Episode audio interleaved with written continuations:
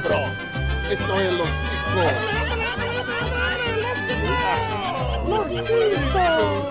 Que passa, ticos? Estamos começando mais um Los Ticos. Aê!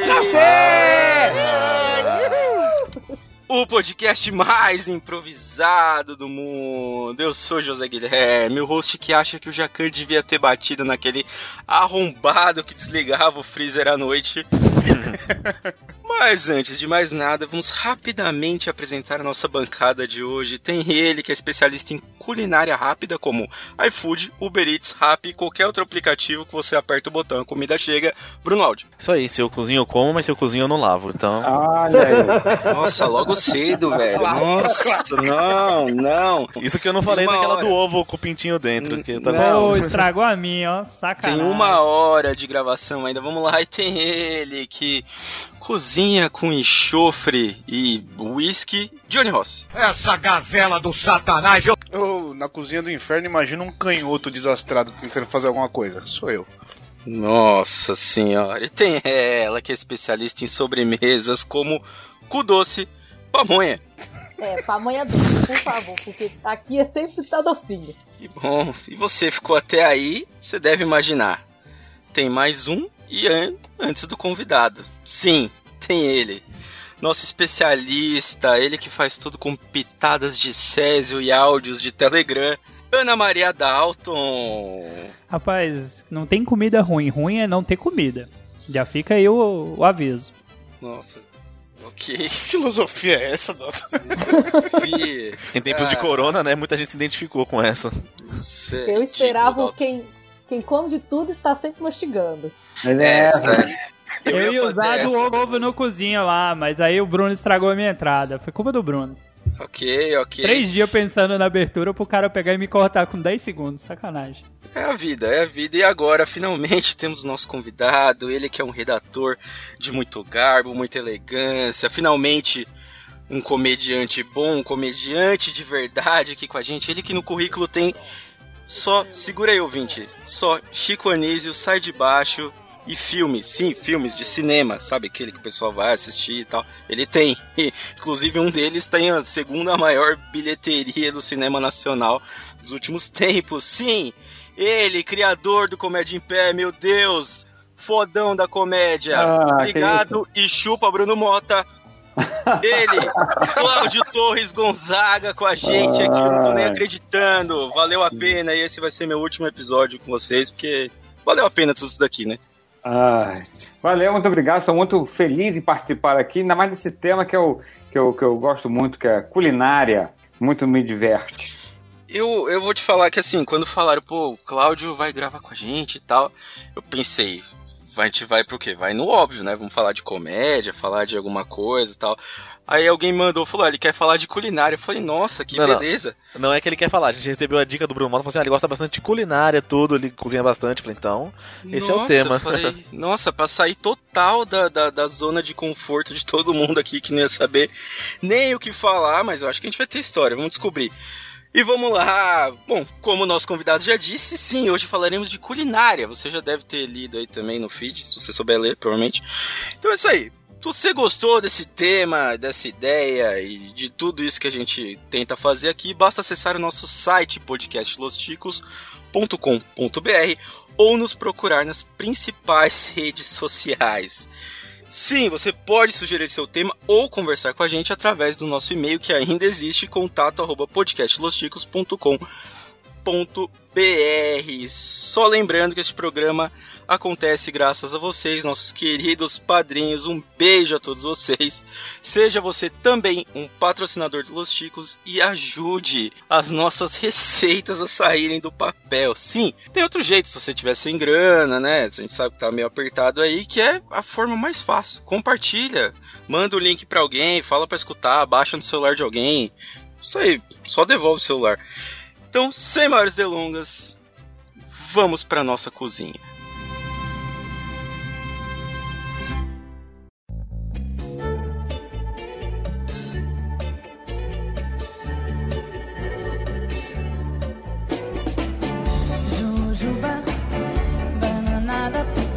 Muito bem, ouvintes ticanos, depois dessa nossa abertura, depois de apresentar essa bancada completamente louca que eu tô vendo o que, que vai dar isso daqui com Dalton Pamonha. Nossa, tô até com medo de, dessas histórias de vocês. Vamos lá. Hoje a gente vai falar de culinária, sem experiências, vamos falar do que a gente gosta de fazer, de comer. Provavelmente o foco hoje vai ser mais no que a gente sabe, gosta e já viveu relacionado à culinária. Então é isso aí, vamos começar aqui, né? Obviamente pelo nosso convidado, porque o primeiro assunto da nossa pauta é quem gosta de cozinhar, né? Por quê? Quando começou? Qual que é a sua história? Conta pra gente, Cláudio. Conta pra gente suas histórias na cozinha. É interessante, porque na minha, a minha casa era uma casa de pessoas, tinha duas. É... Minha casa era uma configuração curiosa, porque morava é, eu, meu pai, minha mãe, mas na mesma casa morava minha tia solteira e a minha avó.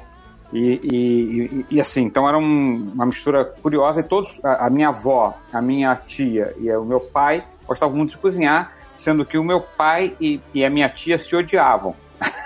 Então, ok.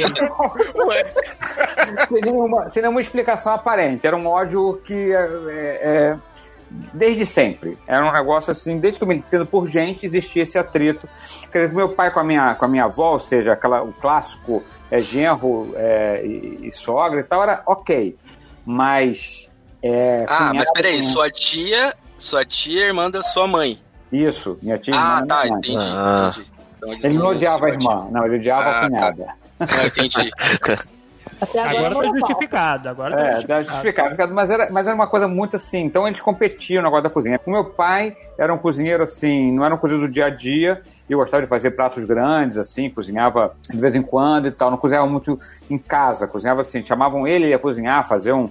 Tinha uns, uns clássicos que ele fazia, que era o, aquela galinha. Ai, me falhou agora a palavra. Aquela baiana com xinxim de galinha. Xinxim de galinha, que é uma galinha feita com.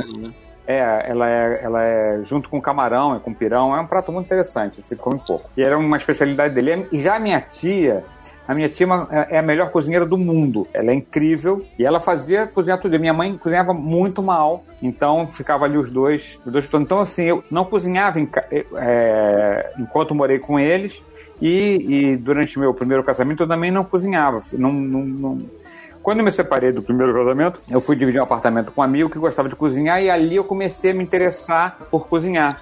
Até numa, numa meio que numa competição lá de, de né, de, de amigos, eu comecei a me interessar e aí foi quando eu comecei. Eu tô falando de, de. É que nesse meu segundo casamento, que é o atual, já são 30 anos, então tem tempo.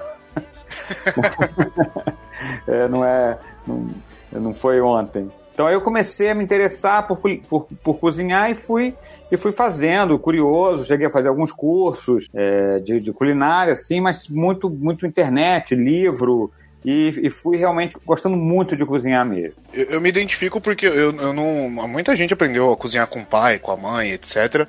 E eu já não. Meu, meu pai cozinhava muito bem. Os dois, meu pai e minha mãe, a gente também morava com a minha avó na, no mesmo quintal e tal, meu tio. A gente é irmão, não? É, então, acho que eu, eu me identificando, eu falei, ué, tem um parentesco aí. E assim, todo mundo cozinhava e tal, mas nunca tiveram aquela coisa do não, vem aqui ajudar o pai, vem aqui ajudar a mãe e tal. Eu nunca me interessei pela cozinha e eu fui ter, ter começar a fazer alguma coisa depois que eu casei. É, e muito por influência da minha esposa. Porque eu sou preguiçoso. O meu, o meu problema com a cozinha não, não é que eu não tenho habilidade. Eu, quando eu faço, sai legal. O meu problema é a preguiça de começar a fazer. Eu não gosto de cozinhar. Eu não, não, não tenho aquela coisa, aquele prazer de ir pra cozinha e mexer e fazer e tal. Que isso, não, Johnny? Mó legal. No, cara, eu não consigo. Eu admiro quem faz. Minha esposa adora cozinhar e ela faz. E ela é maravilhosa. A mão dela para pra cozinhar é excelente. É a mesma que mão que te delícia. incentiva a ir cozinhar? então. Devidamente higienizada, né? Mas ela cozinha muito bem, ela faz muita coisa, ela gosta, ela tem esse prazer de pegar receita, experimentar, testar e tal, não sei o quê. E aí ela foi me incentivando, mas eu hoje faço aquele no método X tudo. Tipo, ela vai falando, pegue o alho, pegue não sei o que, pegue não sei E minha cabeça, tipo, faça com acompanhamento de um adulto, tá ligado? Porque eu sozinho sou uma desgraça. É, é, engraçado isso, porque a minha mulher também não cozinha nada. Ela é, é, é, é dos maiores, das maiores faltas de aptidão para alguma coisa que ela. Que é, é um negócio assim. É, é zero, zero. Mas ela, é, enfim, mas eu, ela gosta da comida que eu faço e acaba que sendo. Porque assim, cozinhar tem muito para quem, né? Você, você é, é uma coisa que você gosta de, de fazer. Que as pessoas comam o que você faz. Né? Comer, cozinhar só para você é muito chato. Né? Quantas vezes aconteceu deu, deu, eu ir para a cozinha, do nada, começar a fazer um prato pô, e achar que ele tá ficando muito bom, começar a ligar para amigo, que já almoçou? Não, então vem para cá que eu fiz um negócio do cacete, entendeu? Porque você quer dividir aquilo que você faz, né? A cozinhar, sim, sim. cozinhar tem muito isso, que é você é, é, é, é cozinhar é para alguém. Sim, a mãe já deu muita comida pros outros, né, mãe Não, você também, né? Não, já, falando, em, falando em pamonha, já, já emenda aí pra gente então, pamonha, sua, sua experiência. Eu comecei a cozinhar com a minha mãe. Eu, quando era um pouco mais nova, a minha mãe ela falava assim: se não me ajudar na cozinha, não me ajudar a cozinhar, também não vai comer. Então a gente tinha que aprender, a gente tinha que cozinhar. Então eu aprendi o básico, minha mãe, arroz, feijão, fazer uma salada, fazer a carne, que hoje em dia eu não faço mais. Agora, esses pratos mais mirabolantes, eu pegava na internet e falava assim: hum, eu vou aprender a fazer tal coisa. E pegava na internet, fazia e saía muito bem. Só que o, quem cozinha melhor aqui em casa, aliás, cozinhava melhor era o meu pai. Meu pai sempre foi um cozinheiro típico mineiro. De fogão de lenha, usar os trem na gordura do porco, é, fazer os trem é, com Tipo, feijão tropeiro, tutu, arroz, frango com quiabo. E hoje em dia o meu pai já cozinha muito mais doce. Ele largou a cozinha típica de comida normal e agora ele faz doce. Então, quando ele tá aqui em casa, ele faz biscoito de polvilho, ele faz biscoito doce, ele faz bolo, ele faz torta. Então, eu acabei aprendendo tudo com minha mãe, com meu pai. E o macarrão eu peguei com a minha avó. Minha avó é de origem portuguesa, italiana, sei lá. E ela faz um puta macarrão bom pra caramba, sabe? Então aí Você eu fui faz pegando... a massa, né? Você disse que faz a massa do macarrão, toda, né? Toda. Né? É, hoje em dia minha avó não faz a massa mais, não. Ela compra a massa pronta, mas puta que pariu. Faz a massa gostoso. fresca, né? É, fica tão ah. bom quanto. É, é, é curioso, engraçado, porque você sabe que, assim, normalmente entre os cozinheiros são duas tribos diferentes que é os que gostam de cozinhar salgado e que gostam de cozinhar doce. Em geral, dificilmente você encontra pessoa que gosta igualmente de fazer as duas coisas. São, são tribos, é, tipo, quem gosta de gato, quem gosta de cachorro, sabe? É, tribos é. É, eu gosto de cozinhar doce, mas o meu paladar é mais pro salgado. Eu gosto muito mais de comida salgada. Só que eu tenho comida salgada que não, eu não consigo fazer, não. Eu, eu, nunca nem tentei fazer nada doce, porque assim, eu, eu, eu, não, eu não sou muito de comer doce. Eu tenho um paladar muito, muito pro salgado e muito pro amargo, principalmente, fazer coisa amarga e tal. Comer coisa amarga, é, é, coisa azeda e tal, não sei o quê. Então eu já nem tento chegar perto de fazer doce, porque eu sei que vai dar merda do caralho. Mas é, é engraçado porque eu, eu, eu, eu gosto de, de, comer doce, mas eu acho que é, o doce é mais difícil você inventar. O doce você tem que seguir a receita mais certinho. E a, e a, a, a, a, cozinha do salgado, ela é mais solta, eu acho. É, mais, mais maleável, é, né? É, é, você vai... Eu, eu geralmente, quase nunca, eu, eu, eu, termino o prato que eu comecei. Eu começo a fazer e no meio falar, não, vou aproveitar, fazer e vou para outro lugar. E o doce é mais difícil fazer isso. É, é você, você, tem que seguir o plano, que senão não, é, o doce deu qualquer tem... coisa. E dependendo do doce, você não pode parar ele na metade. Igual minha avó faz ambrosia, você não pode parar a ambrosia no meio. Ainda tem aquela crendice, mulher grávida não pode mexer em ambrosia porque ela não vai dar certo. O meu pai, quando senta no tacho para poder fazer um doce de leite, fica ele lá até o doce de leite pegar. E não pode soltar também não. Então, o doce ele tem essa coisa mais difícil de você chegar até o final com ele. É, é, porque o doce é mais delicado, né? É. Porque se, no, sal, no salgado, você vai no salgado, você vai, por exemplo, você errou uma coisinha aqui, você consegue consertar com tempero, ou mistura mais alguma coisa para tirar aquela cagada que você fez. Coloca água, né? Coloca água. Coloca uma água, né? Você consegue dar uma mexida ali pra, Põe uma, pra, uma batata consertar pra tirar o, o sal. Isso, exatamente. Agora o doce não. Você errou, você se fudeu que você perdeu o doce inteiro. Pode enfiar no cu. Olha, por outro lado é o seguinte, o doce, ele, ele, ele, se você erra, ele fica feio mas é, é doce. Ah, sim, é. é verdade. É comível. Ele fica feio, mas é, é, você coloca por leite condensado, chocolate, é, biscoito, faz uma gororoba, vai ficar feio, mas é doce. Minha esposa não aceita essa teoria, não, hein? Eu, eu falo pra ela que não tem pudim ruim. Ela, ah, mas o meu pudim ficou feio. Eu falei, mas é pudim, cara. Não tem como ficar ruim, É não. verdade. Ela casou com você também. Aí, Esse critério ela não teve na hora que ela casou, né, Dalton? Critério pra- nenhum. Não escolheu pela beleza. Com certeza. Aham. É, vamos então, lá, meu eu caso tô- é igual o seu, Johnny. Eu, quando morava com meus pais, assim, minha mãe queria fazer tudo, ela não deixava ninguém chegar perto. Se você queria olhar o que ela tava fazendo, ela, sai daqui, sai daqui, porque ela achava só que eu queria só comer o que ela tava fazendo, só queria pegar uns pedaços, e assim, não acabava não aprendendo, né? Então depois que eu casei, eu comecei a fazer as coisas. Eu aprendi a fazer arroz depois que eu casei, cara, é um absurdo. Aprendeu a Antes fazer eu só sabia fazer miojo e salsicha Arroz? só, era bizarro. Quando eu era solteiro, eu fazia hambúrguer no micro-ondas, velho. Eu não fritava. Nossa, velho. Eu fazia bagulho no micro-ondas, tem noção? Não, pelo Como de você Deus. conseguia? Essa é a Eu tenho boas histórias com micro-ondas. hambúrguer, linguiça, era tudo no micro-ondas, foda-se. Oxi. Assim, mas eu consegui fazer assim, coisa decente assim depois que eu casei mesmo, né? Tanto que agora no dia das mães eu fiz um. Fiz um negócio aqui pra minha esposa, fiz um prato francês, assim, nem é resto de ontem, fiz aquele chamado croque monsieur lá, um negócio. Tipo uma lasanha de pão de forma, mas um pouco mais é bem elaborada. Então, assim, eu até como eu tô começando a pegar gosto, é legal fazer assim, é divertido porque é que nem o. Que nem o Claudio falou, é pra quem você tá fazendo, né? Então, esse é o assim, o que você tem mais de incentivo de fazer. Então acho que vira um negócio que eu tô gostando de fazer. Você fez o croque monsieur ou croque madame? Porque sabe que tem os dois, né? É, acho que é Monsieur, que eu peguei o creme de leite com ovo, com queijo, presunto. Agora eu não sei a diferença do outro. É curiosamente ainda é muito difícil, porque o croque, o, o croque monsieur é com ovo. Sem ovo é o madame, né? É fácil de Agora, aí Eu achei que era uma puta diferença do bagulho. Olha a definição aí. Tá. Com ovo e sem ovo, gente. Aprende aí. eu fiz o meu senhor. Que, Eu que achei é engraçado curioso. que o sem ovo é madame, né? Exatamente. Depende, depende, E depende. vocês sabem, olha que coisa curiosa, vocês sabem por que, que o brigadeiro chama brigadeiro? Eu Ah, acho que é porque ele foi exército, em né? homenagem a um brigadeiro da. É, e ele foi feito com uma campanha política dele. Aí fizeram o brigadeiro. É, mas olha o que acontece, era, o- era o brigadeiro Eduardo Gomes. E, e- e o, o- o doce brigadeiro é, é um dos poucos doces que não leva ovos. Uhum. E o brigadeiro Eduardo Gomes, era, ele tinha um acidente de guerra e ele não tinha ovos. Olha aí. Ele perdeu o saco. Então, o doce chama brigadeiro porque não tem ovos, igual o brigadeiro. E assim, também a coincidência que é um doce que você faz rápido. Então quando você tá sem saco de fazer alguma coisa elaborada, você faz um brigadeiro. Faz, faz muito sentido. Faz, faz É. muito sentido. É Ok. sem ovos. Vivendo e aprendendo, né? Nossa, que beleza. Vamos, vamos só pra gente fechar aqui a primeira parte de quem gosta de cozinhar, né? Vamos fechar com a nossa estrela da cozinha, nosso.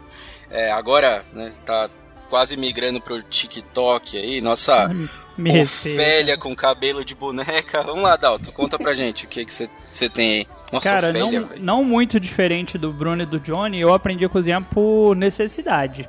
Que nem eu fiz piada lá no começo lá que não tem comida ruim. Quando eu morava com minha mãe, né, com meus pais no caso, eu não aprendi a cozinhar porque a regra era simples. No dia que aprender, minha mãe deixava de fazer. E aí a gente ia ter que fazer. Então eu nunca quis aprender. Só que eu saí de casa com 24, 23 anos, ia fazer 24. E eu fui morar sozinho. Durante seis meses eu tentei sobreviver comendo marmita. Só que chega um momento que você não aguenta mais olhar para aquela comida e você tem que fazer alguma coisa. E aí, beleza, né? Eu tinha uma frigideira, eu tinha três panelas. Eu tinha uma frigideira, duas panelinhas menor. Falei, vou comprar carne, né? O arroz, a gente tapeia, mas é, pelo menos comprar uma carne. Moço, eu fiz tanto bife salgado no começo. Carne ficava dura. Peito de frango. Johnny, já conseguiu fazer um peito de frango virar um biscoito? Um biscoito de tão caralho, duro e seco. Caramba. Cara, o começo foi sofrido. Então, assim, eu tive que aprender a cozinhar, porque eu morei sozinho aí quatro anos, cara. E eu comi muita comida ruim, velho. Quando eu vi aquela marmita que vi um pedação de peixe, chega fedia, cara, me dava uma tristeza. Falei, não, não rola, cara, não rola. E aí, YouTube, né? Prática Então. e você vai testando, uma hora você vai acertando. Eu, eu, eu acho eu tive sorte nesse ponto, porque, é, assim, eu. Essa parte do tempero, do sal, por exemplo, eu, eu dificilmente eu erro. Na- eu- Aí uma eu, tenho mão, eu fiz eu uma... tenho a mão pesada pro sal, cara. Não, eu não, cara. Eu, eu, eu vou muito pelo cheiro. Tipo, o cheiro da comida me fala se o sal. Eu, Pô, mas com esse nariz Também também, é. pô. É, nariz desse tamanho não tem como, né? Foda. Essa piada veio de bandeja. Essa eu entreguei. Mas eu sinto o cheiro da, da comida, eu sei se ela tá, tipo, boa, não sei o que, eu dou aquela provadinha, lógico, pra, pra ter a certeza, mas é difícil eu errar no tempero. Só que a minha comida é feia pra caralho. Que nem a, a parte do mise en place, que eles falam, né? De cortar bonitinho, não sei o que, não sei o que lá. Porra, uma vez minha esposa tava cozinhando com ela, que ela falou, não, corta a linguiça aí que eu vou misturar no feijão e tal. Porra, eu cortei uma história, velho, que se um pouquinho maior que eu cortasse, tinha rabo e uma massa na boca essa porra, tá ligado? Então, tipo, eu não consigo fazer um negócio bonitinho. Mas, Mas o você tempero é falando de difícil errar, provar, cara. eu não, não tenho o costume de provar comida quando eu tô fazendo e às vezes quando eu preciso eu peço pra minha esposa provar. Porque eu geralmente eu provo e pra mim fala assim, tá ok de sal. Ela prova, não, tá salgado. Então assim, até nisso é complicado, porque o meu paladar pra sal, dependendo do jeito que tiver, passa. Pra ela já não passa. Então eu falo, não, confere você. Se você disser que tá salgado, tá salgado. Se falar que tá bom, tá bom. Isso é uma coisa que, né, eu, eu ainda não não contei exatamente a, minha história, mas eu vou resumir muito rápido, assim, até, sei lá, meus do- 10 anos, né, a gente morava numa casa muito grande, então tinha minha avó, tinha minha tia, mas, cara, tinha, né, meu pai, muita gente morava na casa, mas quem cozinhava era minha avó, tipo, minha avó cozinhava, até meus 10 anos ela cozinhava, e aí minha avó teve um AVC, o primeiro, e aí, cara, mudou tudo completamente, assim, na vida. Meu pai sempre cozinhou muito bem, então ele passou a cozinhar. E tinha minha, minha tia que trabalhava é, fora, meu pai trabalhava em casa. Então minha tia trabalhava fora e ela chegava e minha tia não sabia fazer nada, cara. Nada, nada, nada, nada, nada. E assim, é, foi uma evolução tão grande, porque assim, eu tinha 10 anos e, eu fui aprendendo junto com isso, porque muitas vezes não tinha ninguém em casa e eu tinha que me virar. Então foi, foi uma, um aprendizado de cuidar de casa, de cuidar de uma pessoa doente, que eu tinha que fazer, às vezes eu tinha que preparar, né, montar prato ou fazer alguma coisa pra mim, né, e pra uma pessoa de cama que, né, eu tinha que colocar menos sal, tinha que dosar as coisas e tal. Se dependesse da minha avó, ela, ela comia comida até com mais sal que eu. Mas não podia deixar, né? Porque senão não ia resolver nada, um monte de remédio que ela tomava. E essa, cara, assim, esse foi o período mais doido da minha vida, até uma história que eu vou contar mais pra frente, que é a história de quando a Ana Maria quase me matou, mas vamos Só, só fazer um comentário aqui, que esse negócio de, de começar comendo de marmita e comida e tal. Eu tinha um amigo que eh, se mudou para a Austrália com um inglês muito ruim, e ele tinha muita dificuldade de cozinhar, e ele era muito, muito, eh, vamos dizer assim, seguro com, com dinheiro. E ele foi pro mercado e achou uma comida que ele achou barato, falou, "Ah, essa comida aqui é boa. Olha o e, golpe. é, e, e começou a comer aquilo, e ele comia aquele negócio que vinha, num, vinha num, num, nos potinhos de vidro, assim, e ele era a comida que ele comia, que era barato, ele alimentava ele e tal. O inglês dele melhorou, ele descobriu que ele comia comida de gato. Ah, mas quem nunca, né? Caralho, que Que delícia. Mas assim, só pra defender o, o- a alimentação, é basicamente a proteína, né? Com- Gato só come carne, então tá de boa. Sem dúvida. Sorte dele que não era parte da alimentação do meu cachorro, que se tem uma coisa que meu cachorro gosta é de comer cocô. É. Vamos.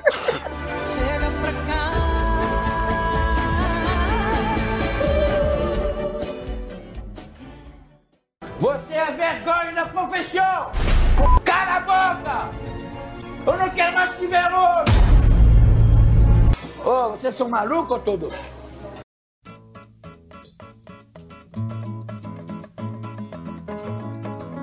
Vamos emendar aqui, que é o seguinte, o nosso próximo ponto aqui da pauta é, já que todo mundo comentou um pouco aí da experiência que tem ou não tem na, na cozinha, agora a gente vai falar dos pratos que a gente mais gosta de cozinhar, né, e as coisas que, que são elogiadas. Então assim, né, desde o arrozinho ali mais, mais nobre até o, o croquetão do Monsenhor aí que o Bruno fez, vamos descobrir Com vários ovos. o que que vocês gostam de cozinhar, começando pelo nosso convidado. Olha, eu, eu, eu, eu gosto, de- assim, eu, eu gosto de cozinhar dia a dia, é, e gosto forno, fogão, assim, não, não tenho essa, uma preferência muito grande, não. Tem um prato que eu faço que, é- que, é- que, que não é muito comum, que é a porqueta, que é um que é uma espécie de um rolete de porco, que, que, que é o porco inteiro, desossado todo, né?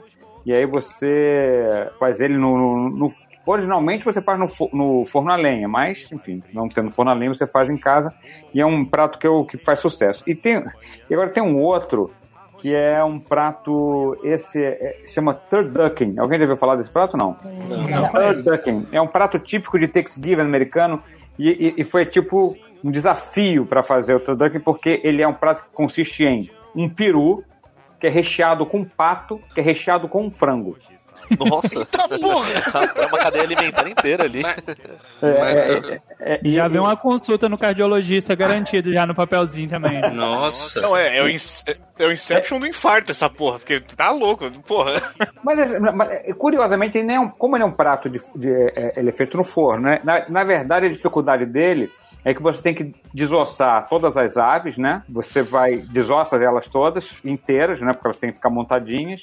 E entre, entre um bicho e outro, você vai colocando os, os stuffs, né? Os recheios, né? Que é a base de pão e tal. Claro que a brasileirada eu coloquei a farofa, porque lá o americano usa farofa. Lógico. Mas e, e tem uma dificuldade muito grande, porque o, o, o peru é o que vai por fora, então você consegue ver se ele está no ponto ou não.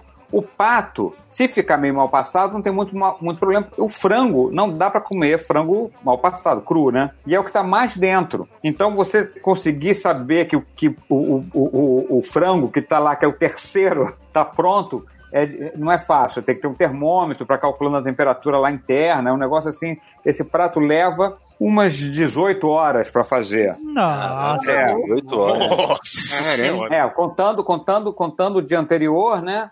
A preparação, tudo. Preparação, Enquanto isso, vários, o- mas Bruno já forno, pediu vários já. é, no Nossa. forno são umas 9 horas de forno. Caralho, velho. É, porque é com forno muito baixo, porque você tem que cozinhar. E dizem, reza a lenda, que esse prato tem, tem gente que vai que coloca, coloca dentro do frango uma codorna. Caralho. E tem gente que diz que, que esse prato tem uma origem é, árabe, muçulmana, sei lá de onde, que, que, que são sete e que a primeira coisa é um camelo. Nossa. É um camelo com carneiro, com uma. Entendeu? E É até um camelo de Troia, né? Por aí. É, estava velho em seu lugar, né? Vai, porra, vai uma boca humana, deixa Não, é, olha, eu tô vendo a foto do prato aqui, é um negócio bem bonito. O turducken? É, é, um, É, bonito, bem bonita bonito. aqui. Tem uma foto de um de 30 libras, que olha, é, é uma coisa grande. E o que eu achei interessante no que eu tô lendo aqui é que tá falando que foi popularizado nos Estados Unidos pelo Joe Madden. Né, o- Técnico de futebol americano. É, ele deu uma popularizada nesse, nesse prato pra comer durante o jogo da NFL que tem no Thanksgiving. Interessante. E, e vo- você, você gosta de fazer esse prato? Tipo, você faz ele bem? É, Você tem muita dificuldade pra fazer essa porra? Não, é? esse prato eu fiz umas duas vezes porque ele dá muito, muito, muito trabalho. E é bom, mas eu, eu não acho que ele é proporcional ao trabalho que ele dá, entendeu? Dá muito trabalho. Ele tem um visual incrível, porque quando você fatia, ele tá todo em camadas, assim, é super bonito e tal. É, é, é gostoso, mas não acho que seja um prato.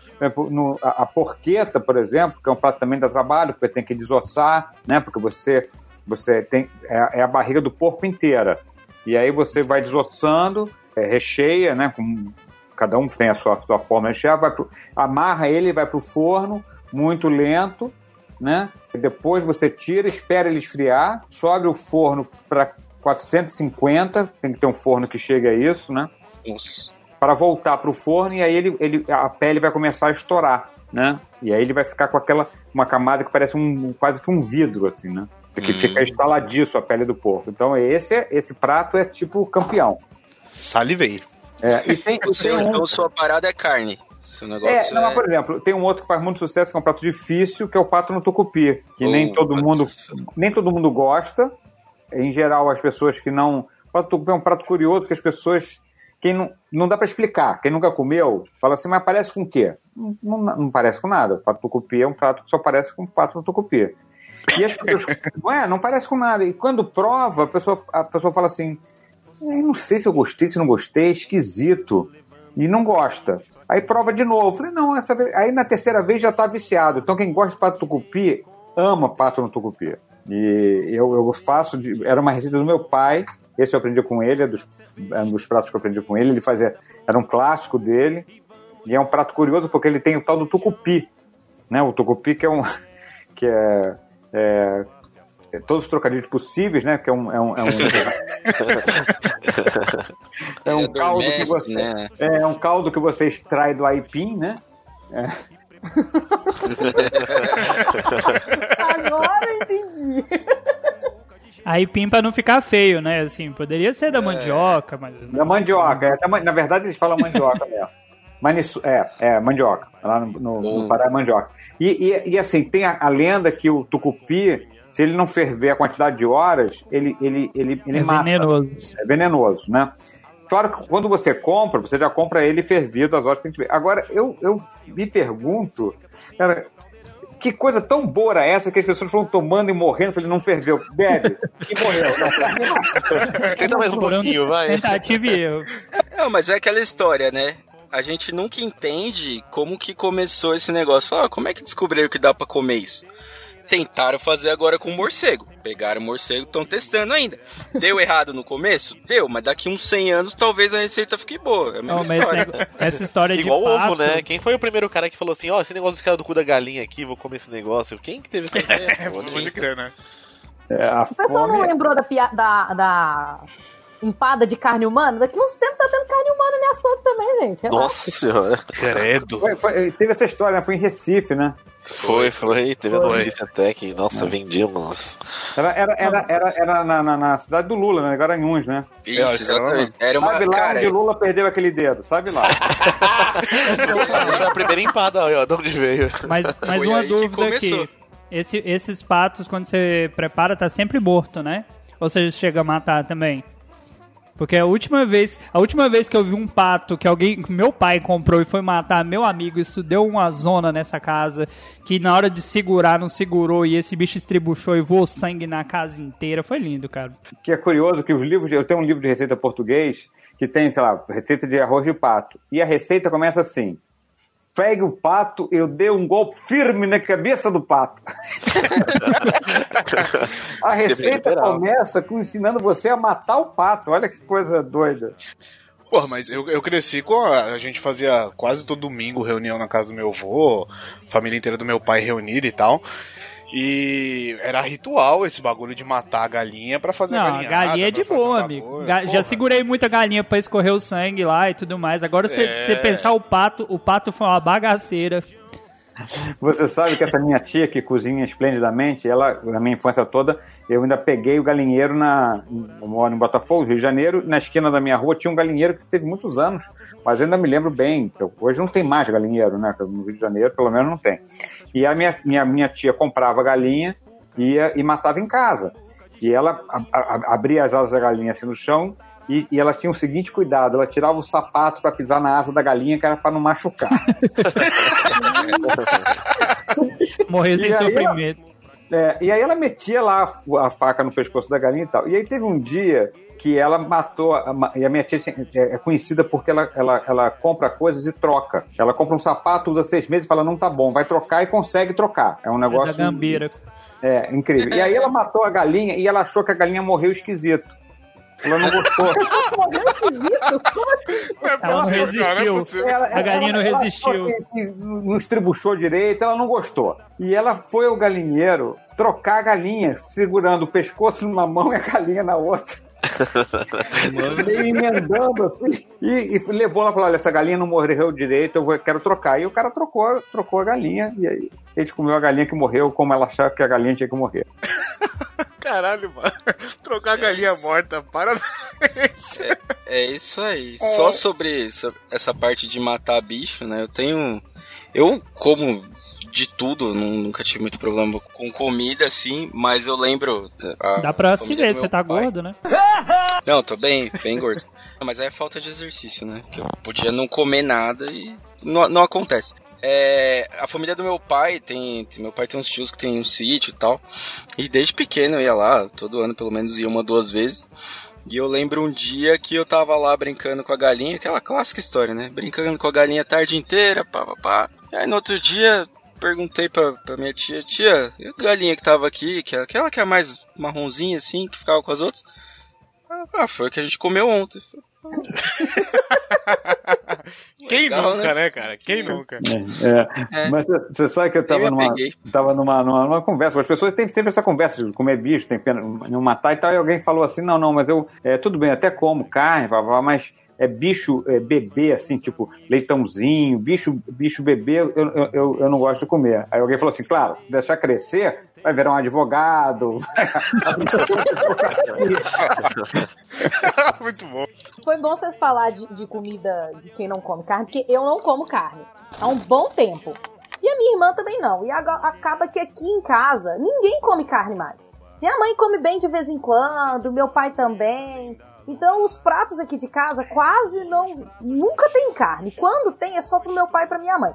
Só que quando eu era pequena, eu lembro que a gente tinha costume de comer todo domingo era frango ao molho pardo.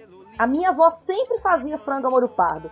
E eu nunca me atinei de que aquela galinha que ela me levava pra poder escolher no, no galinheiro era a que ela ia fazer pro molho pardo. Então logo eu escolhia a vítima pra ver quem que ia fazer, quem que ia, qual que ia pro forno por causa minha. Gente, eu carrego isso comigo, eu fico assim, meu Deus, como que eu era capaz de fazer isso? Porque E você eu, ainda bebeu o sangue dela. e eu ainda bebi o sangue dela, olha que macabro, cara. Por isso que eu tenho pacto com o Johnny.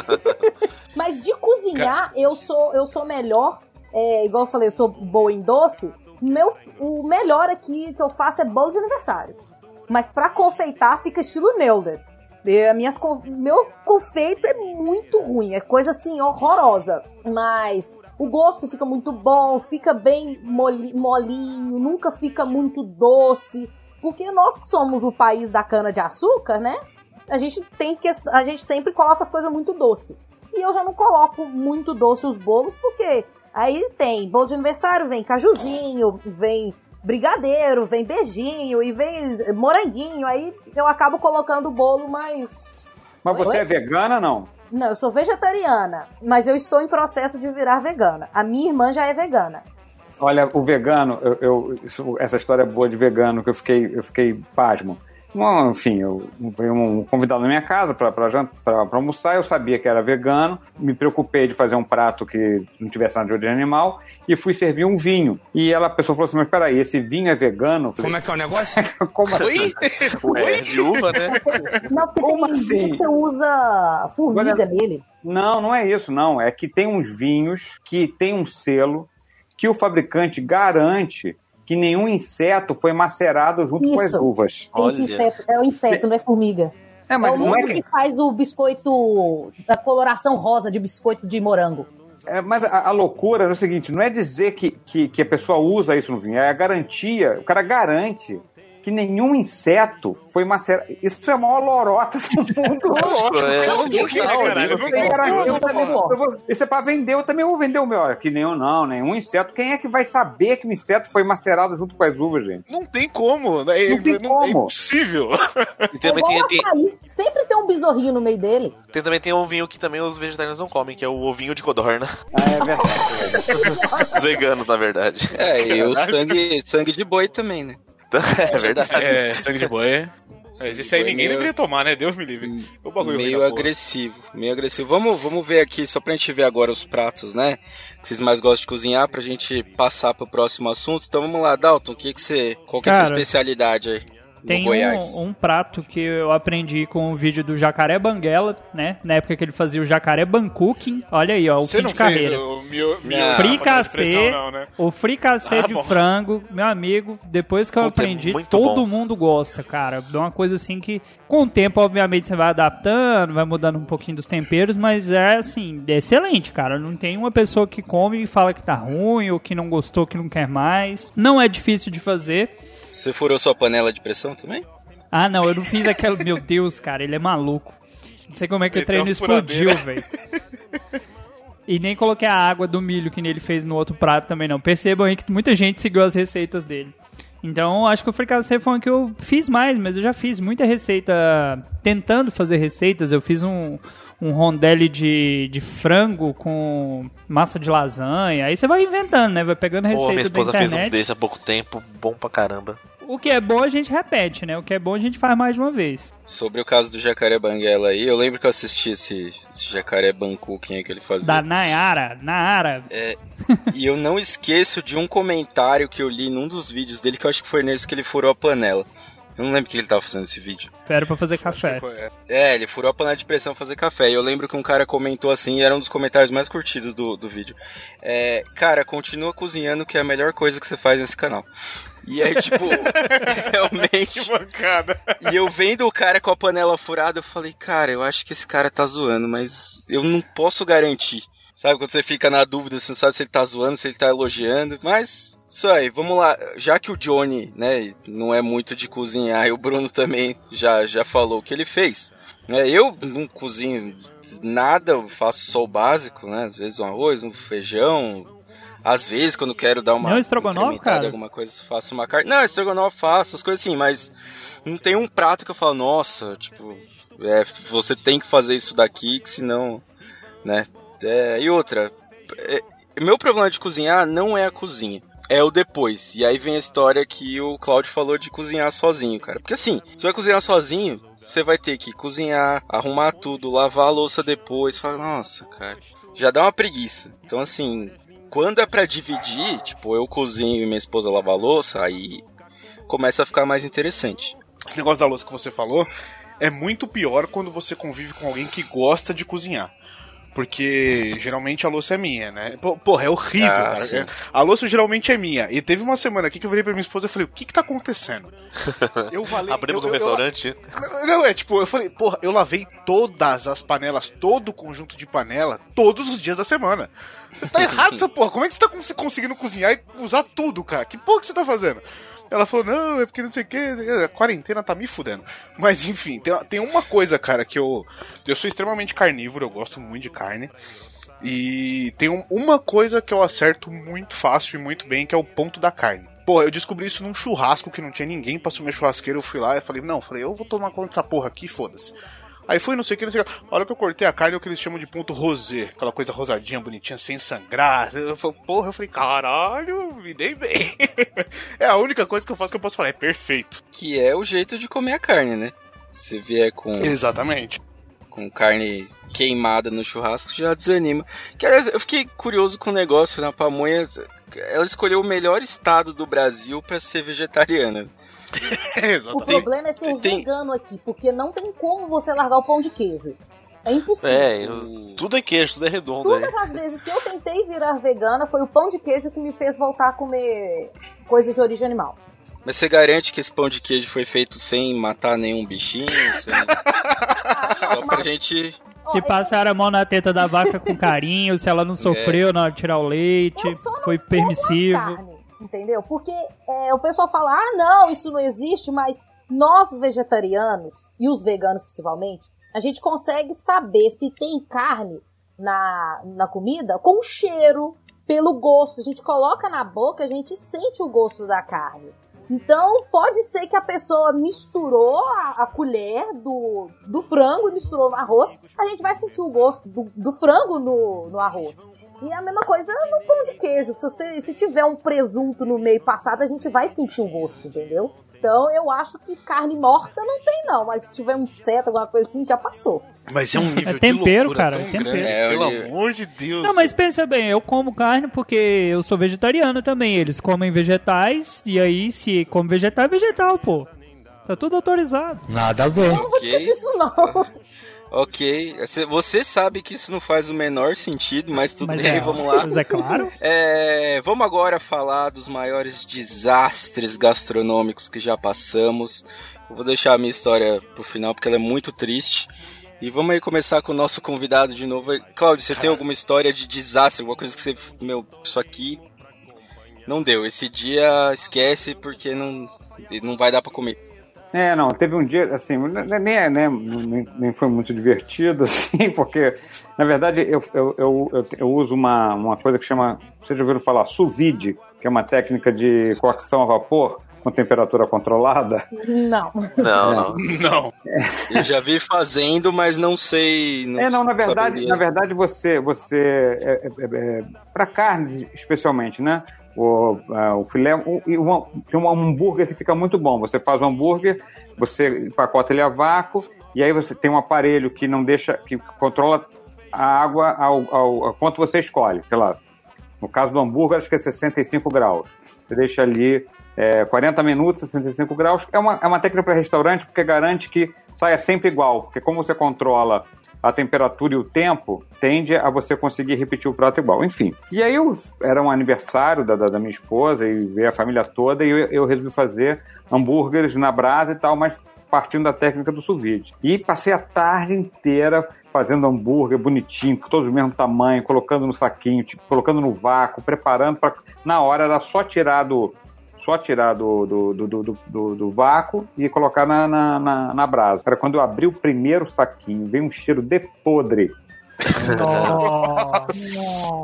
Deu alguma zebra, algum pedaço da carne é, não estava legal e contaminou tudo. E eu falei, vou jogar tudo fora, não, não vai ter hambúrguer. Tava todo mundo lá, e aí eu tive que, de em cima da hora, fiz o prato que, que é rápido, né?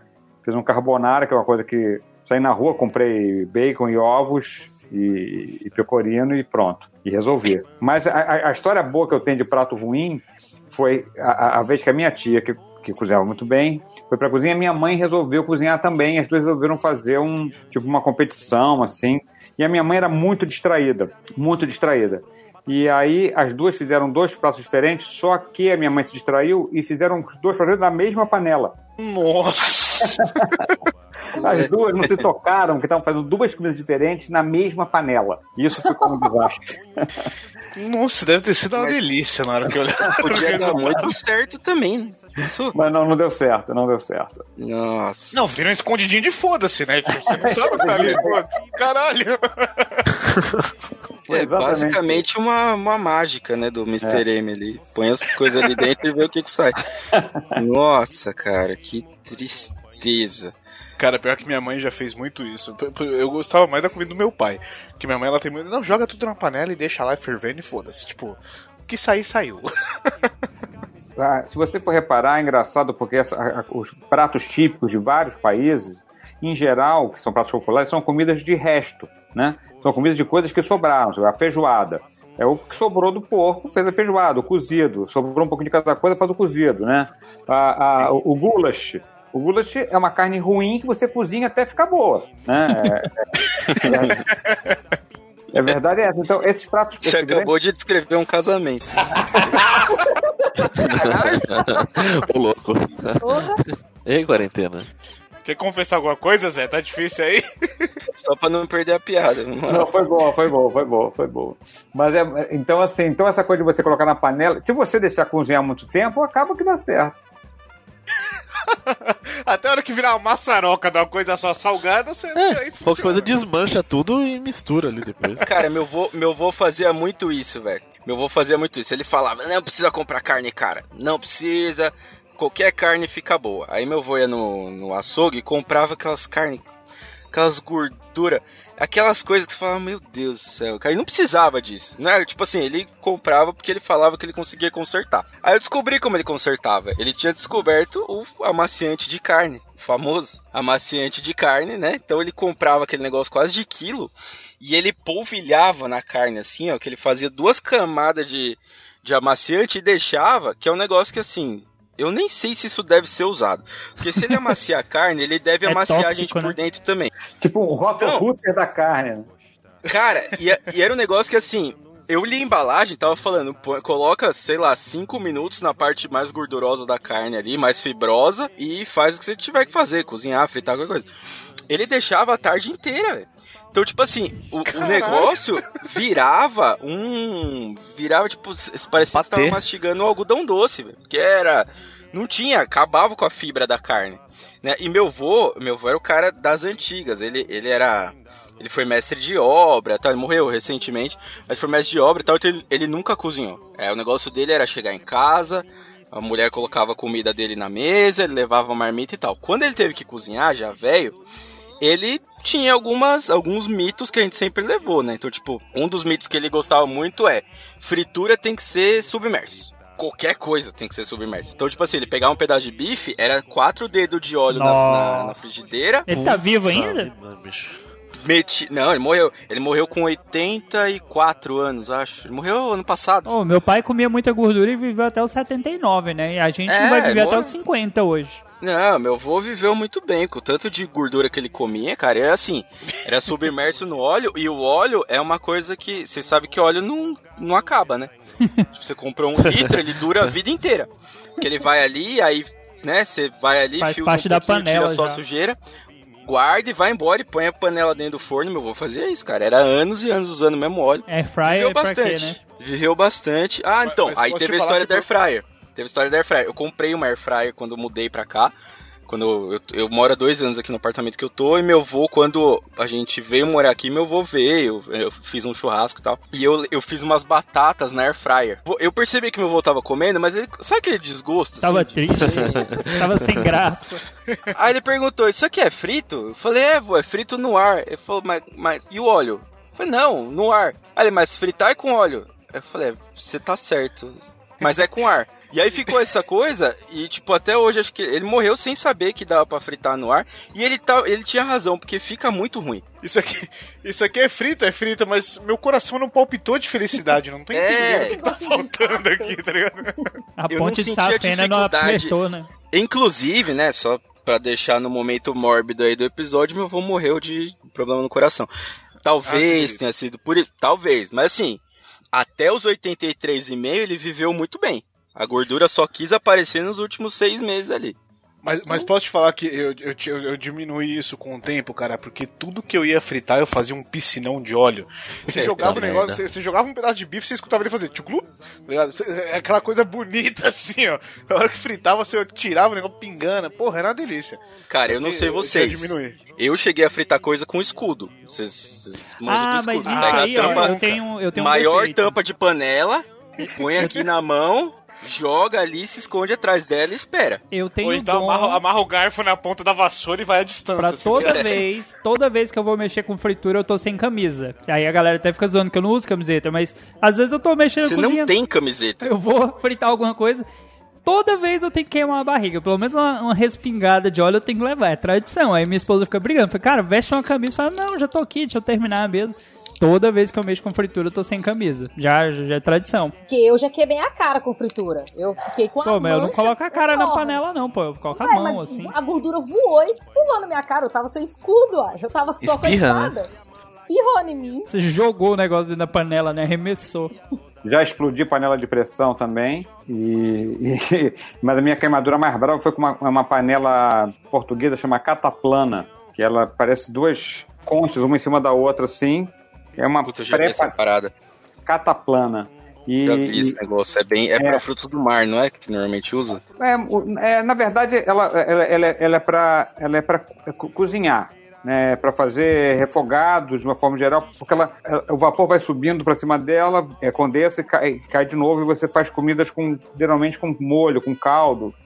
É, só que ela, ela é, é o seguinte, ela é duas conchas uma em cima da outra, assim, se vocês pensar em visualizar. Eu fui abrir e estava quente. E eu, eu e soltei. Quando eu soltei, ela, ela, ela saiu um bafo de vapor. Ah, Nossa. vaporzão. Puta que pariu. A minha mão derreteu. Derreteu. De brincadeira. Fez assim, a pele fez... Caramba, velho. Foi horrível. E eu, eu segui cozinhando, assim, enchi de aquele, aquele verde que tinha em casa. Como é que é o nome daquilo? Sabe aquela pomada verde?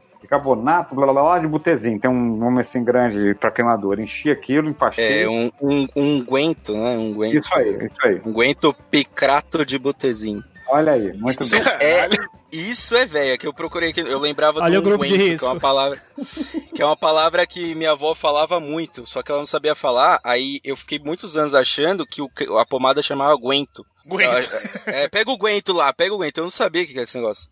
Eu nem, nem sabia que existia mais isso. E é das melhores coisas pra queimadura. É um puta cicatrizante esse negócio. Mas esse Era lance de panela de pressão aí, que você citou, panela de pressão é clássico, cara. Eu já vi panela de Nossa. pressão jogar gordura no teto aqui em casa. Esses dias pra trás, uma minha também, o pino da tampa estourou, tive que levar pra trocar. Dependendo do que você estiver fazendo na panela, é três dias limpando. O meu caso, o meu caso foi o seguinte: eu, eu, eu tava fazendo uma carne assada na panela de pressão, com cerveja, não sei o quê, pra uma porção de gente num sítio, uns amigos todos. A gente começou a beber, eu fechei a panela E, e, e fui conversar ali. Só que eu já tinha tomado todas, né? E na, na, na minha, na minha cabeça tinha passado um minuto, mas tinha passado 20, na verdade. E eu pensei assim. Eu acho que eu, que, eu, que eu coloquei muito líquido, eu vou tirar um pouco. E, fui, e, e simplesmente fui abrir a panela. Caramba! É, cara, sem brincadeira. Mas assim, do nada, você chegou e, tipo... Eu cheguei, ah, porque na minha cabeça tinha passado um minuto que eu tinha... Cachaça ficado. boa essa, rapaz. É, É, é aquele famoso, peraí que eu já volto. É, Foi ali? cara, Eu fui, e eu, eu abri sem como se houvesse amanhã. Eu abria, mas explodiu, voou no teto. E o que que era? Era uma carne, uma carne Nossa. assada.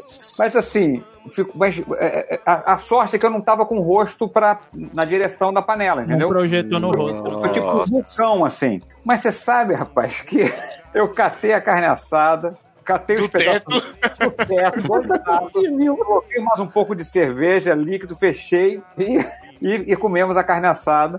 E passou então a entrar na receita, que era assim. Coloca uma carne assada, exploda, reserve. Depois do frango atropelado é a carne explodida. É, carne astronauta, tá ligado? Recolhe os pedaços.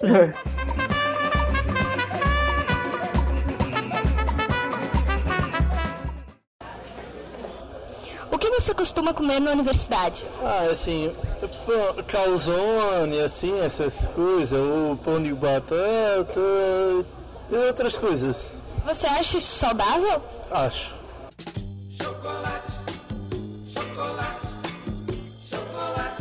Eu só quero chocolate. Ah, vamos lá, eu vou contar a minha história aí do maior Deixa eu desastre contar a minha, gastronômico porque eu que é sei esse. que quer deixar pro final, eu quero contar o maior desastre Vai, vai, meu. vai, contei. O pi- Eu não sei tem- se a minha é tão boa assim, mas contei. Tem dois maiores desastres aqui em casa. O primeiro foi o meu pai, quando ele cismou de fazer tutu. Só que nesse dia meu pai tava chumbado, ele tinha bebido demais no dia. Aí ele fez o tutu, fez a comida inteira, a gente falou assim, não, vamos comer. De repente eu coloquei na boca e falei, tutu tá com gosto estranho. Fui na minha mãe falei, mãe, tutu tá com gosto estranho. Aí ela provou, tá doce. O meu pai, ele Nossa. trocou a farinha de mandioca com açúcar. E em vez de Nossa, velho. em vez do tutu ficar durinho igual com a farinha, ele ficou melecado, como se fosse a, o, o caldo da açúcar ali derretido. E ficou muito doce, muito doce. Eu só fui, Mas ele colocou feijão, açúcar. é, feijão batido e açúcar. E aí ele foi mexendo, achando que tinha colocado farinha. Aí ela deu aquela, aquele puxo da, da, da açúcar. E essa Fez um caramelo de feijão, foi, basicamente. eu só fui, Doce de feijão japonês. Então, o doce de feijão é bom, cara. eu só fui o doce de sentir feijão é o, bom. O feijão doce do meu pai de novo, quando uma menina que trabalhava comigo trouxe um bolinho doce de feijão japonês. Eu falei, cara, é o gosto do tutu do meu pai. Meu pai já tava inovando. e um outro desastre meu foi quando um colega meu chegou pra mim e falou assim: trabalhar junto com ele. Ele falou assim: Lede, faz uma coxinha pra gente, eu trago o frango e, e você faz a coxinha. Não, beleza, eu pego a receita aqui, nunca tinha feito coxinha na minha vida. Eu cheguei e falei com ele, falei, uai, mas você vai trazer só o peito do frango. Não, vou trazer ele inteiro pra você. Na hora que eu abri o frango, o frango não tinha pé e não tinha asa e não tinha pescoço. Perguntei pra ele, onde é que você arrumou esse frango? Ele, é do centro de Macumba que eu moro em cima. Ah, não, bicho. Mas aí que é o. Aí que é o, tu, né? O Já vem tempero. temperado, é. Eu falei, não. É, eu falei, não, beleza. Sabor de outro mundo. né? Já vem Vou defumado. Vou fazer a, a coxinha com frango de macumba. Só que eu errei. Nossa, que recheio estranho, é um charuto isso aqui. Que Uma a, vela a preta. entidade ficou tão mal de ter pego o frango dela pra cozinhar que simplesmente eu errei a receita, não sei como, e ela ficou mega oleosa. Sabe? Dentro do Você- frango vinha uma pomba gira, né? Já é o frango recheado. Eu só peguei o, a massa da coxinha, você não conseguia enrolar. E quanto mais farinha você colocava, mais, mais molengo ficava. Eu falei, ah, eu vou fritar desse jeito. Enrolei de qualquer jeito, fritei e levei pra ele. Menino, eu nunca vi tanto óleo. Era- Era uma mina de óleo que tinha naquela coxinha. Sabe? Tinha tanto óleo que parecia o exército americano atrás da coxinha, né? Mas eu, eu acho que foi a entidade que não gostou da gente ter pego o Ah, frango dela. certeza. Eu Certeza. só preciso contar, essa é muito rapidinha, eu não posso deixar de contar isso eh, eh, de fracasso culinário, que não foi culinário, foi assim, eu- uma, as pessoas na minha casa e tal, era alguma reunião de, enfim, de, eh, o estreia de peça, sei o que que era, e um amigo nosso, eh, que é de, de, de, origem árabe e tal, levou, levou uns quibes, estavam ótimos, aí ele falou assim, Cláudio, você tem aí molho de alho? Eu falei, cara, eu acho que eu tenho sim, eu fui catar na geladeira e tal, eu falei, cara, é, tá, tem aqui, aí todo mundo comeu o molho de alho e tal, não aconteceu nada. E aí a, a, eu, a minha mulher falou assim, Cláudio, esse, esse molho de alho, ele tá há muito tempo na geladeira. Eu falei, é, tá. Deixa, deixa eu ver ele tá na data de validade. O molho de alho tinha vencido há 11 anos. Caralho.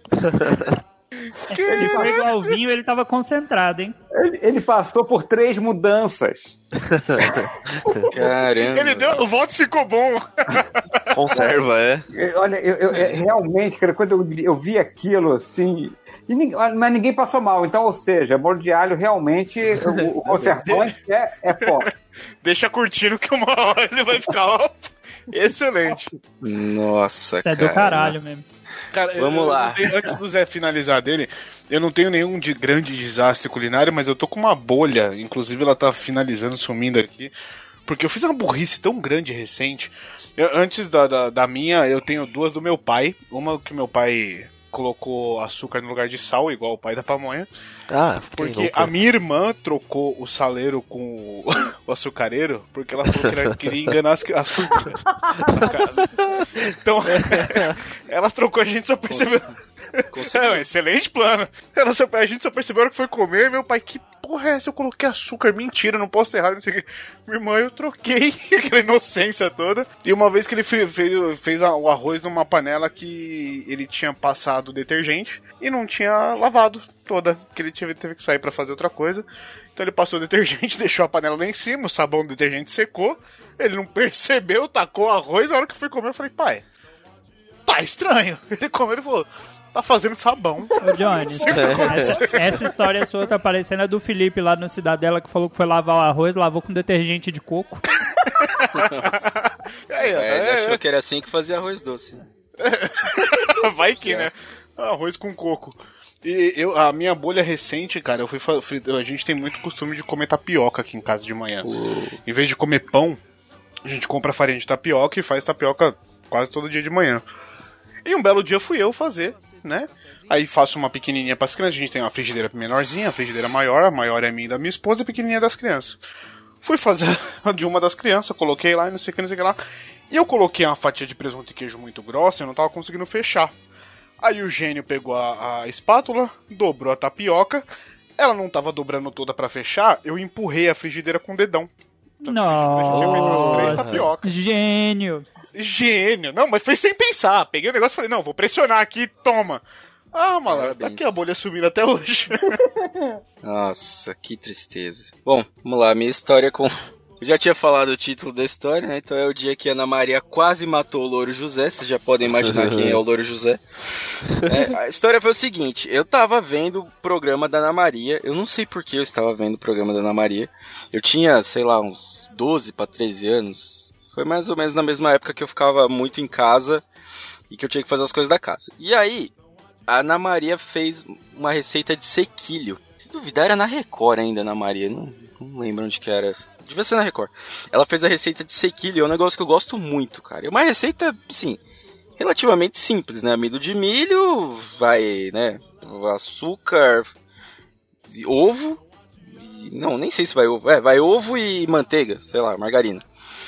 E aí eu anotei a receita na pressa, na hora do programa, e eu ia fazer à tarde. E aí, tipo, eu saí pra comprar, acho que não tinha. O que, que não tinha? Acho que não tinha maisena. Alguma coisa não tinha lá. Não sei se era amido ou se era ovo, eu saí pra comprar e tal. E aí eu anotei, e na pressa eu anotei algumas coisas meio erradas. E aí que começa a história toda. Eu fui fazer a receita. E eu lembro ela mostrando o ponto das coisas todas, tal. Eu lembro que eu, eu prestava muita atenção nessa época. E aí, tava ali fazendo e tinha misturado tudo já, o negócio não dava ponto e tá- ficava meio mole, meio mole, meio mole. Indo lá, indo lá, tal. cara, eu falei, ah, esse negócio não vai dar ponto. Eu tava, eu tava fazendo, eu tava batendo com ela na, na mão, não tava fazendo na batedeira. Aí eu peguei, eu tava com preguiça de pegar a batedeira. Peguei a batedeira, coloquei, deixei um tempão lá, tipo, mais que o dobro do tempo pra fazer. E aí deu um ponto mais ou menos ali, ainda tava meio mole, eu falei, ah, foda-se, vai pra, vai pra, pra forma, forno, demorou tal, e aí ficou um negócio meio esturricado, assim, meio estranho, meio seco, sei lá. E eu comi, eu comi tudo. Tava sozinho em casa, comi todo o negócio ali à tarde assistindo televisão. E aí foi dando umas 4, 5 horas da tarde, eu comecei a passar meio mal, assim. Talvez porque eu tenha comido uma receita inteira de. Talvez. E aí, puta, passou o tempo, isso no mesmo dia, né? Minha mãe chegou do, do trabalho, falei pra ela que tava passando mal, aí ela deu um jeito lá, me levou pro, pro, pro hospital. Chegou no hospital, tava com intoxicação alimentar. E aí que vem a história toda, que eu descobri que eu tinha feito com as medidas erradas, principalmente de manteiga. Porque eu achava que a colher de sopa era aquela colher de arroz, porque minha avó sempre mexia a sopa com a colher de arroz. Tá explicado que, que você tá se cagando até hoje, cara. Cara, eu coloquei basicamente as sei lá quantas colheres de, de, de manteiga, margarina que mandava Faz um colocar. pote, na verdade, né? Cara, cada colher de, de sopa deve, de arroz deve dar umas quatro de, de sopa, sei lá quanto que dá. E era colherzona cheia. Eu falei, caramba, não vai dar uma só, tive que abrir outra manteiga. Vai, vai, manda. E o bagulho, cara, Caramba. sem brincadeira, se eu lembro bem, foi mais de um pote de manteiga. Até então eu não tinha problema com lactose. Talvez nesse dia tenha lá. Eu lembro que eu fiquei no hospital. A gente chegou no hospital umas 8 horas da noite. Eu fui sair do soro 3 horas da manhã. E eu fiquei ainda uns dois, três dias muito mal. E, cara, nesse dia eu descobri o tal do elefante rosa que as pessoas falam, cara. Porque eu olhava, eu tava deitado no sofá e olhando pela janela assim, e passava uns bichos estranhos, cara. Passava e eu olhava e eu não conseguia vomitar. Eu não sei, o negócio no meu estômago devia estar tão bizarro. Porque misturou aquele monte de amido com manteiga e, cara, eu não conseguia vomitar, não conseguia cagar, não conseguia fazer nada. Eu só conseguia olhar e passar mal e, tipo, respirar doía. E foi um dia que eu vou falar, eu nunca xinguei tanto na maré igual nesse dia, cara. Os caras foram tirar sangue e saiu uma espécie de catupiry da, da veia do menino, tá ligado? Cara, foi, foi uma parada dessa, velho. E minha mãe ainda falou, minha mãe falou, mas você fez a receita certa? Eu falei, fiz. Aí só foi descobrir depois, quando chegou em casa, e ela viu a colher de arroz lá A lavando. medida da Ela criança. falou, você usou essa colher? Eu falei, essa não é de sopa? Ela falou, já entendi o que tá acontecendo.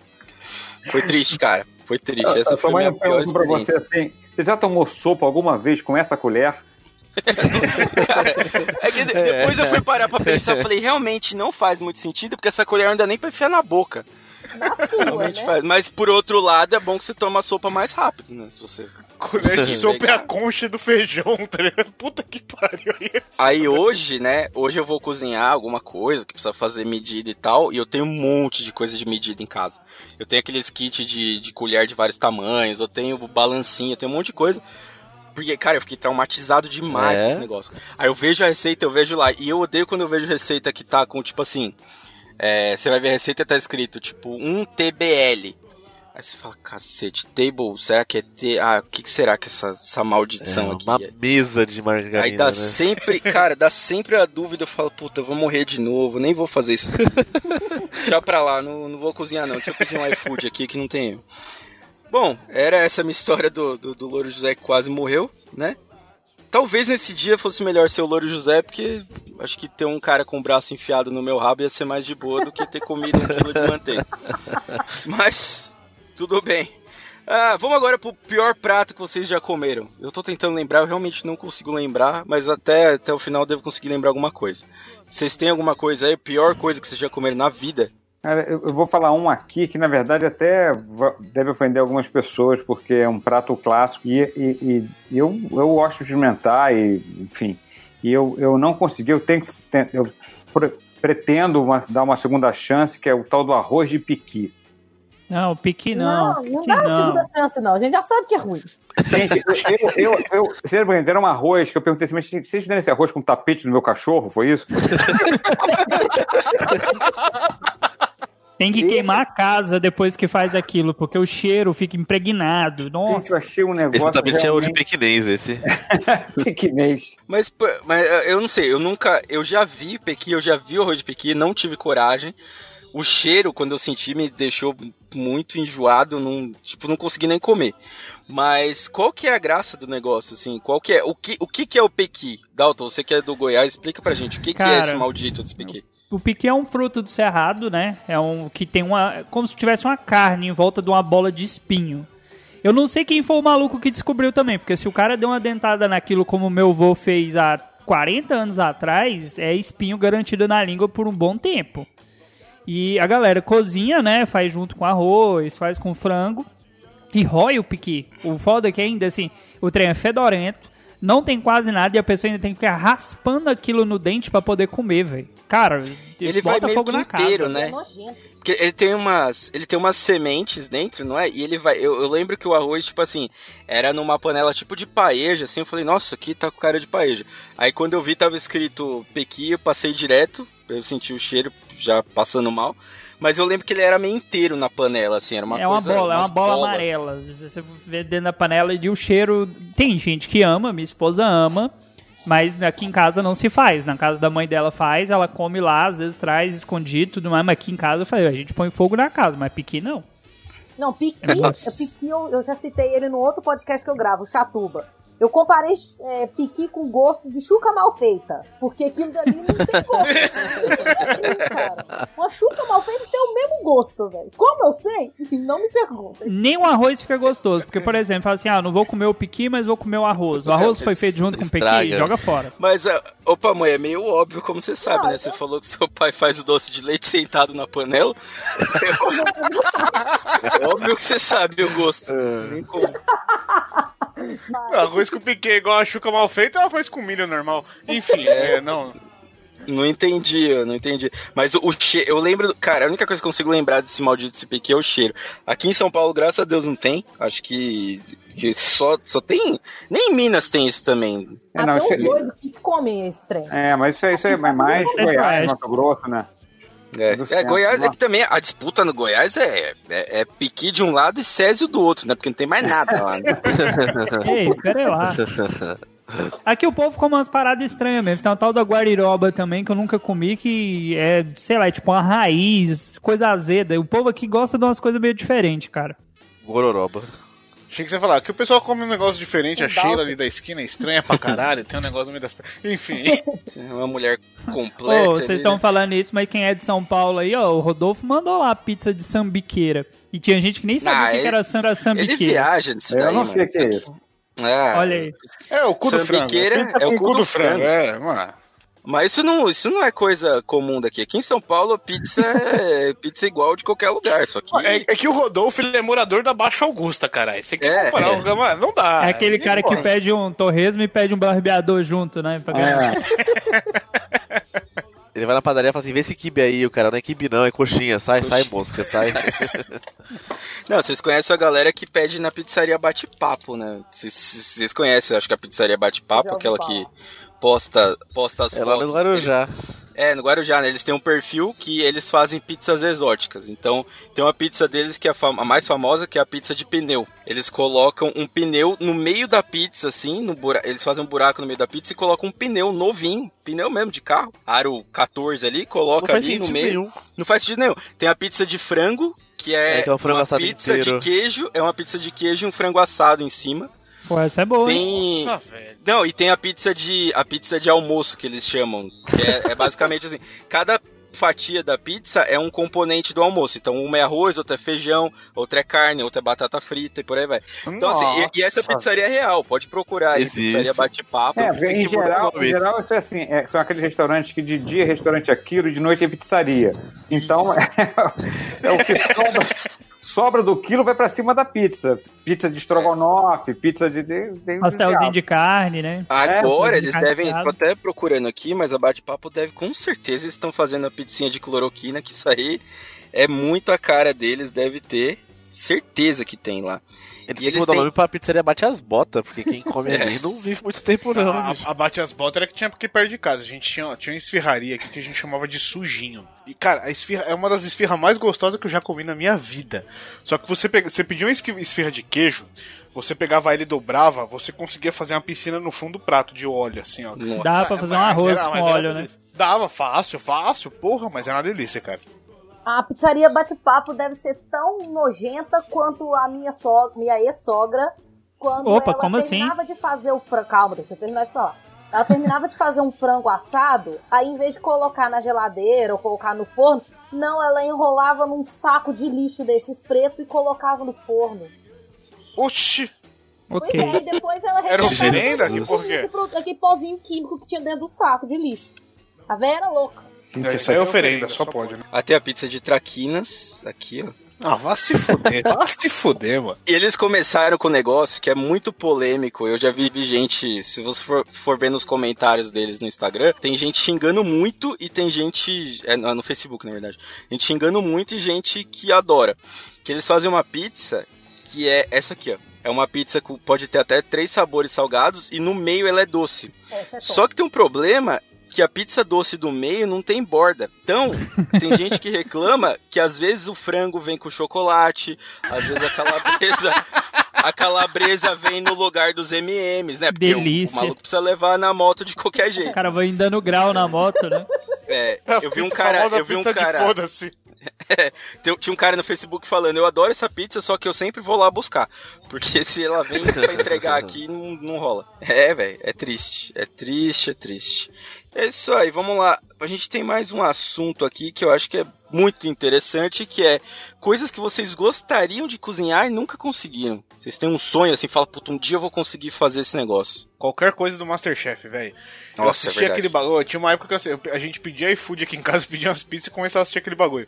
É, porra, é cada prato mais bonito que o outro. Você vê o pessoal fazendo. Não dá ódio no coração quando você assiste o Masterchef Kids, aí você vê uma criança Cara, de 9 anos sim. fazendo a comida que você não consegue. Não, o Kids eu nem assistia porque eu sabia que eu ia odiar todo mundo, velho. Mas, mano, o, o adulto mesmo, você assistia. Eu que fazia hambúrguer de micro-ondas, você assiste aquele bagulho e você fala, ô, isso não se faz, não. Tem, tem um prato que eu, que, eu, que eu já tentei fazer duas vezes, ainda não consegui acertar, e que eu persigo, que é o aligô. Sabe o que é o aligô? Que é aquele purê Ah, de batata é com o- queijo. Mas o ponto Hum. desse negócio é impossível, Não, né? é de- aquilo ali, eu realmente ainda tô pensando. O Masterchef tinha uma prova disso, né? Tinha a prova que era dar o ponto no Aligô. E no, tinha no Masterchef. Eu sou viciado em programa de, de, de culinária. Assim, eu meio que parei de assistir o Masterchef, mas os outros eu vejo. Aquele, é, o Kitchen Nightmares, o. Tem um outro, eu tô tentando lembrar o nome, que é no mesmo canal do Kitchen Nightmares, que é com as crianças. Só que é tipo um desafio. Quem apresenta é até a ex-mulher do, do Van Halen. Mas, cara, o bagulho é bizarro. Porque, assim, se vocês acham as crianças do Masterchef são bizarras, esse programa tem criança de 6 a 12 anos. Eu tinha um Caramba. dia que uma, uma criança de 6 anos fez um corte de carne. A criança conseguiu fazer um, tipo, um corte, assim, um negócio. Ficou perfeito, com tempero. E, tipo, como, velho? Como uma criança de 6 anos consegue fazer uma carne? Meu Pois filho é. fez sete, eu dei uma faca esses dias pra ele estourar uma bexiga e ainda assim fiquei do lado, tipo, caralho, não vai não, não vai não, não vai. Porra, que isso? Mas ó, esse aligou aí, eu já, eu já sei que é um bagulho que eu nunca mais vou fazer. Porque eu, eu nunca vou nem tentar fazer, porque o cara que faz o frango dentro do pato, dentro do, do, do é o baby do baby do biruleibe. Mano, eu não vou tentar fazer essa porra nunca, velho. É, cara, mas é- esse aí eu, tô, tô- eu tentei duas vezes. E, e- e realmente ele achar ali. Aí tem que ter. Agora já tô, já tô pesquisando, tem que ser a batata certa, é, tem, que, ela tem, tem que ser bem seca, mas eu acho que a próxima vez eu acho que eu vou acertar. Porra, tem que fazer um estudo com um monge nas Filipinas. Aí é, É. foda, não dá não, aí é difícil. Olha, nesse, nesse Ó. esquema de, de coisa que você só acaba comendo só fora de casa, eu tenho vontade de fazer um cupim recheado, cara. Que não parece ser uma coisa tão difícil de fazer. Eu acabo comi isso até hoje só em churrascaria. Mas não parece ser uma coisa tão simples também, porque entra naquela do ponto da carne, o recheio, o queijo e outras coisas que você coloca fora. É uma coisa que eu ainda não tentei. Posso tentar. Eu, eu gostaria muito de fazer. Eu gosto, assim, de, de culinária. Acho que se eu fosse, eu seria mais pro lado da confeitaria. Não das coisas mais, tipo assim, de pão mesmo. Né? Eu gosto de, da parte dos pães, bolo. Mas não bolo, aqueles bolos cheios de coisa. E nem aqueles bolos do, do Bud lá que. tem gosto de nada, que é só pasta É, americana. pasta americana e- só. É. O cara, eu lembro, eu assisti esse programa do Bud na primeira temporada lá do, do, do programa dele lá, não o que ele veio pra Record, né? E eu lembro que ele tinha uma regra que era mais ou menos assim: o bolo tem que estar inteiro coberto de pasta americana. Não interessa o que você pode fazer o que você quiser dentro. Pode fazer, você pode colocar um pedaço de prego dentro, mas cobre com pasta americana e modela. Cara, não, não é competição de culinária, velho. Podia fazer competição de gesso. É, mais fácil. Porra, você é Porque- pela aparência. Porque, tipo, ah, é pasta americana e acabou. É, eu achei que um dos programas dela, esse das crianças, chama Kids Baking Championship, que é esse é o mais de, de, de bolo, né? Esse tem criança menor e maior, e o que é meio bizarro é que as crianças disputam. Tipo assim, uma criança de 8 anos disputa com uma de 14. Você fala, tipo, ok. E às vezes a de 8 ganha. Mas esse programa é bem legal, mas é um negócio que você olha assim e você fala, velho, não tem.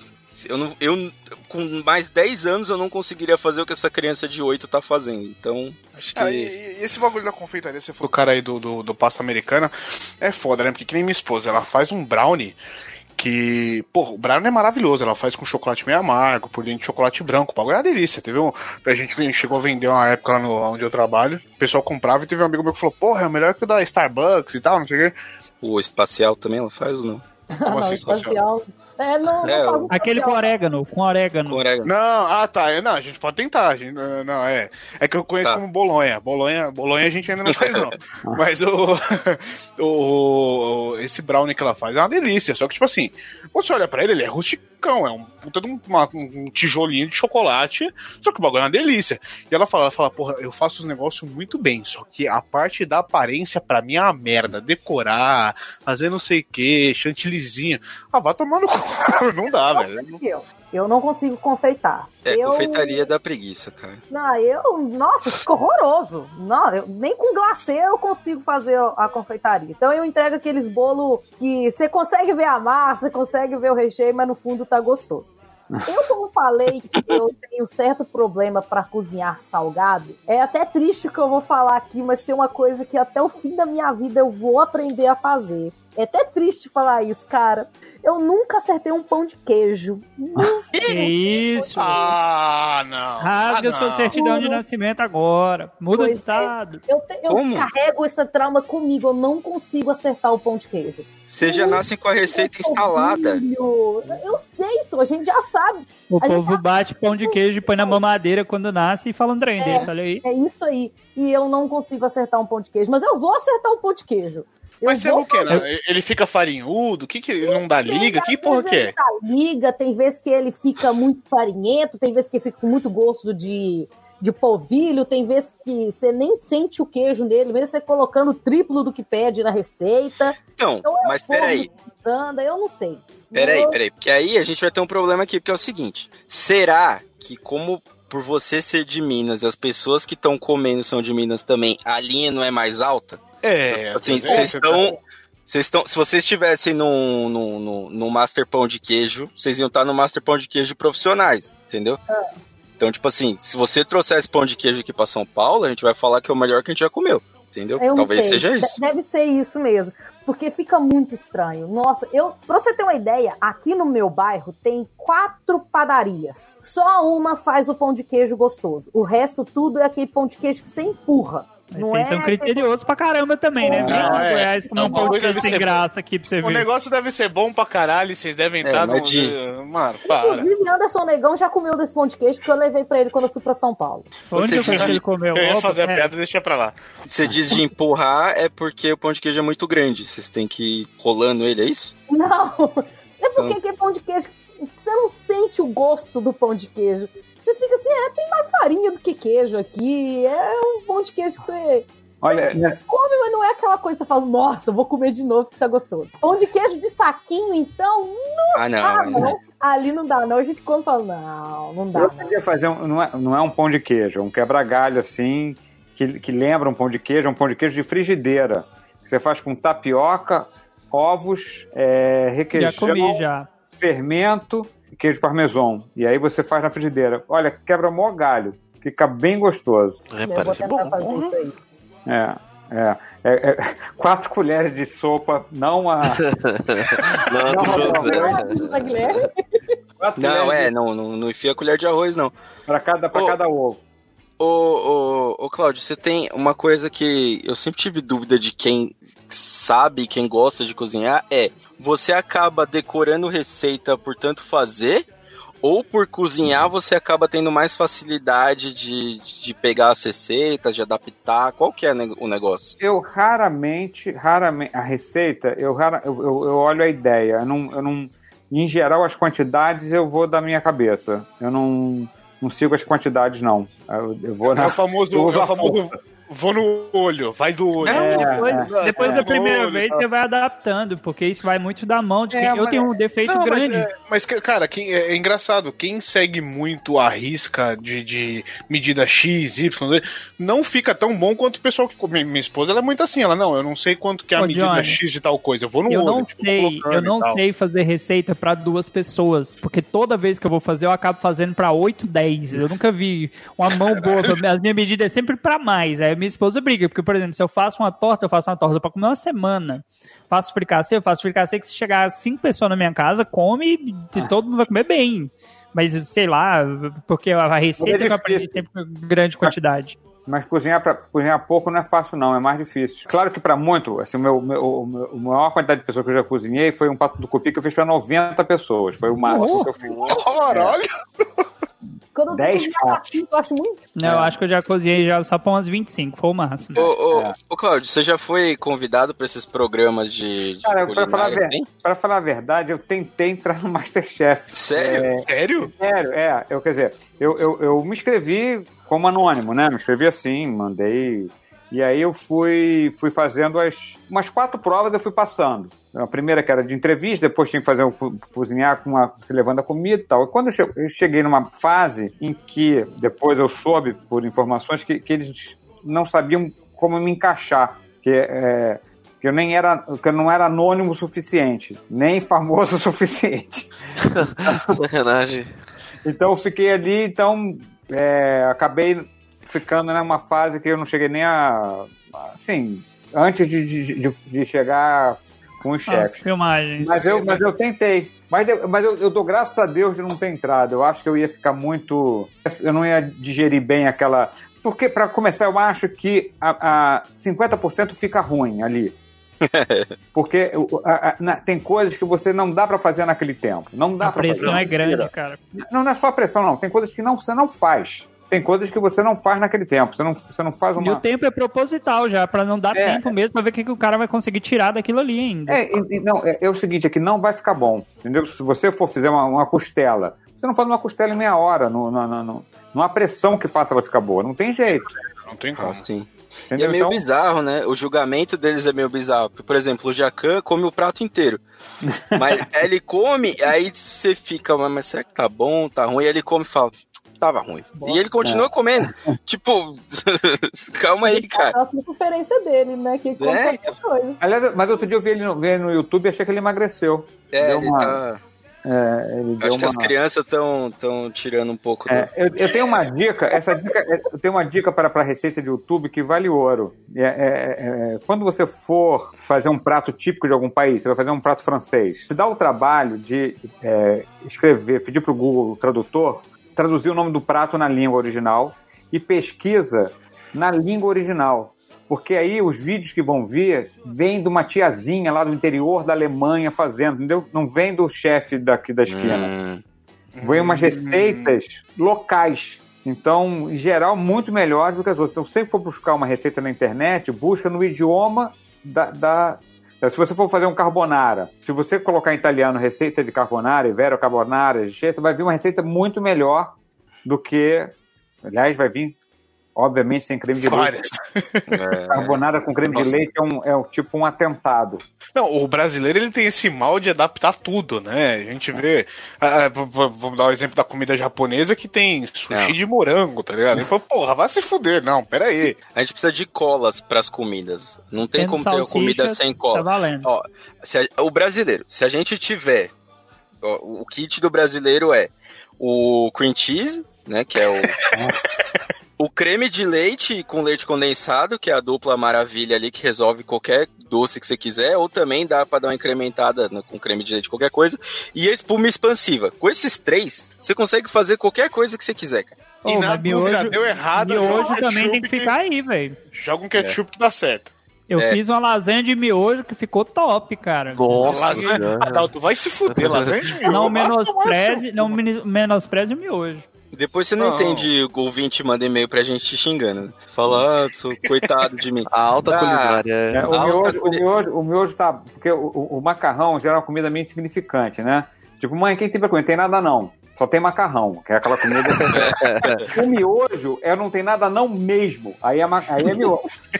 É, não tem nada não mesmo. Aí é o miojo, que é o, É o último recurso. né? é o último recurso. Exatamente.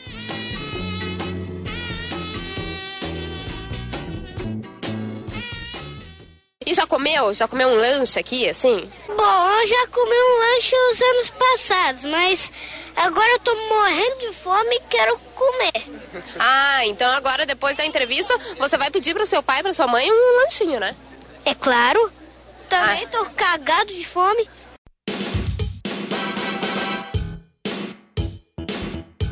E agora, pra gente fechar a nossa, nossa pauta completamente louca aqui de comida, agora a gente vai falar um pouco dos gostos peculiares na cozinha, né? O que, que, é, o que são as coisas diferentes que vocês gostam de comer? né? O prato ali que você fala, nossa, isso aqui é ou é exótico, ou é uma coisa muito diferente do que as pessoas, ou é aquele tipo de comida que você fala pra alguém e a pessoa fala, credo, que nojo, você tá morto, tipo, não, não come isso. Minha esposa briga que tudo que eu vou comer tem que ter caldo. Então, assim, se tiver um resto de sopa, feijão, arroz, carne, eu vou misturando tudo. Se vacilar, ainda põe uma farinha por cima ainda. Fica show, cara. Porra. Não tem como eu- ficar ruim. Eu não tenho nada muito bizarro. O que minha esposa fala muito é que se ela der uma panela de carne moída na minha mão, vai a panela inteira. Aquelas panelas grandona, eu como a panela inteira fácil. Mas tem um negócio que eu já comentei até aqui no, no, nos Chicos que eu, da minha infância isso, não tem jeito. É pão, manteiga ou maionese e o pó do Todd ou do Nescau. Pó do Ah, achocolatado. merda, que doente. Isso Porra, é coisa de de, maconha, cara. Eu não vou julgar, não. Isso é coisa É de muito criança bom, cara. É bom Criança- demais, é muito bom, muito bom. E aí, vocês têm. Mas é o que? Eu quero saber de coisa exótica, prato exótico, Eu- aqueles frutos do mar que você não sabe se é se é um Covid-19 que tá desenvolvendo, ou se é um. Se é, um, É, tem- uma lagosta estranha. Tem um que, que é um que é, que é difícil, que é que é- só, hum, só tem em Portugal, que chama Percebes, que é, que é muito feio, é um treco muito feio mesmo. E não é barato, é um prato é, caro, mas, mas é bom. Mas as pessoas em geral têm uma rejeição ao aspecto dele, então não conseguem provar. Mas é, é, é bem bom, bem bom. Nossa, mas né, pro ouvinte que infelizmente não tá vendo, né? Você pode pesquisar aí também, mas pra eu fazer uma descrição, É um pinto de topeira, parece. é um. É um, assim. É um Pokémon de alguma geração aí que É, você muito- não tem idade suficiente pra conhecer, entendeu? Não, se falam pra mim, a pata de um caranguejo esquisito, eu como e foda-se. Porque, mano, Mas e você sabe come que- com limão, é isso? Não, não, você. é- Ele, ele é uma espécie de uma unha assim, e aí você, ele tem uma, uma, uma lombriguinha dentro, você tira assim e, e, e- dá uma. e chupa. É Mas isso. Mas é o que? É um fruto do mar isso aqui. É fruto do mar. E tem Ah. um outro treco em Portugal também que eles adoram, que é uma coisa típica do verão, que eles comem caracol. Mas veja bem, não é escargot. É aquele caracol vagabundo de jardim. De parede? Ah, É. não. É. Ah, comem aquilo, é, cozinha na água e sal e você, você tira com, com um palitinho assim e vai comendo. ah Não, mas é o do grandão, né? Ah, Não, não, não é grandão, não. Ele, é- ele é aquele de jardim, aquele vagabundo. Ah, seu pequenininho, eu tô vendo a foto. Que nojo, mano. É, esse é bem nojentinho, mas esse é bom. Só não pode colocar sal, né? Porque senão. Colocar Não, sal é- ele desaparece. É, mas é, na verdade ele não leva nada. Ele você cozinha, cozinha na água e sal. Ali ele tem um, ele tem um certo gostinho de terra. E, e, e, e- Também, né? é, é o açaí de Portugal. E, e você, e você, eu tenho uma história muito boa de uma amiga minha que ela é portuguesa e ela, ela gosta de, de, de- de- dos caracóis. E ela, a, a mãe do marido fazia, fazia isso muito bem E aí ela pediu, olha, quando você vier da casa da sua mãe, traz pra mim que eu, que eu, que eu quero. Só que o cara trouxe, o marido trouxe eles como devem ser vivos, porque eles vão vivos pra panela. E ela falou, mas, mas é, é, é, você trouxe eles vivos? E o cara respondeu, ah, queria que eu matasse um a um com alfinetes?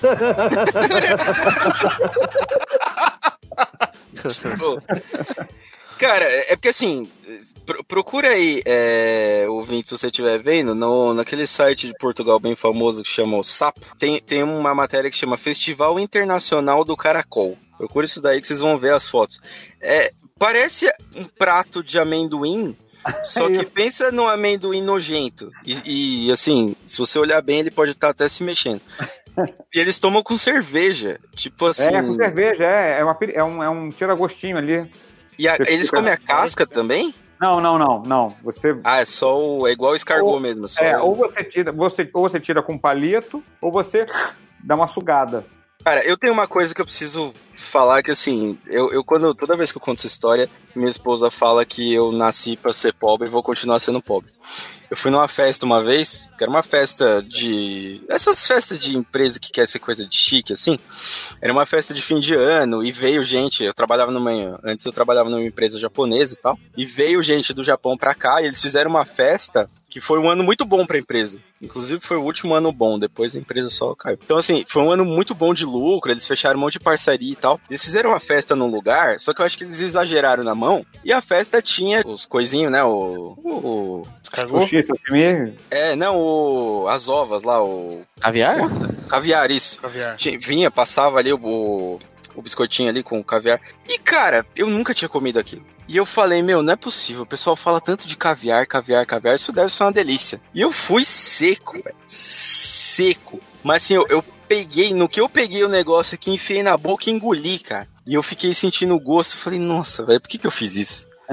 Uma coisa que eu, eu me arrependi muito, muito de ter feito isso. O gosto não me agradou, de verdade. É uma coisa que eu, eu nem consegui comer mais depois, que eu achei um gosto extremamente bizarro. Agora, tem uma coisa que eu vou falar e que provavelmente eu vou ser apedrejado, principalmente pela dona Pamonha que tá aqui.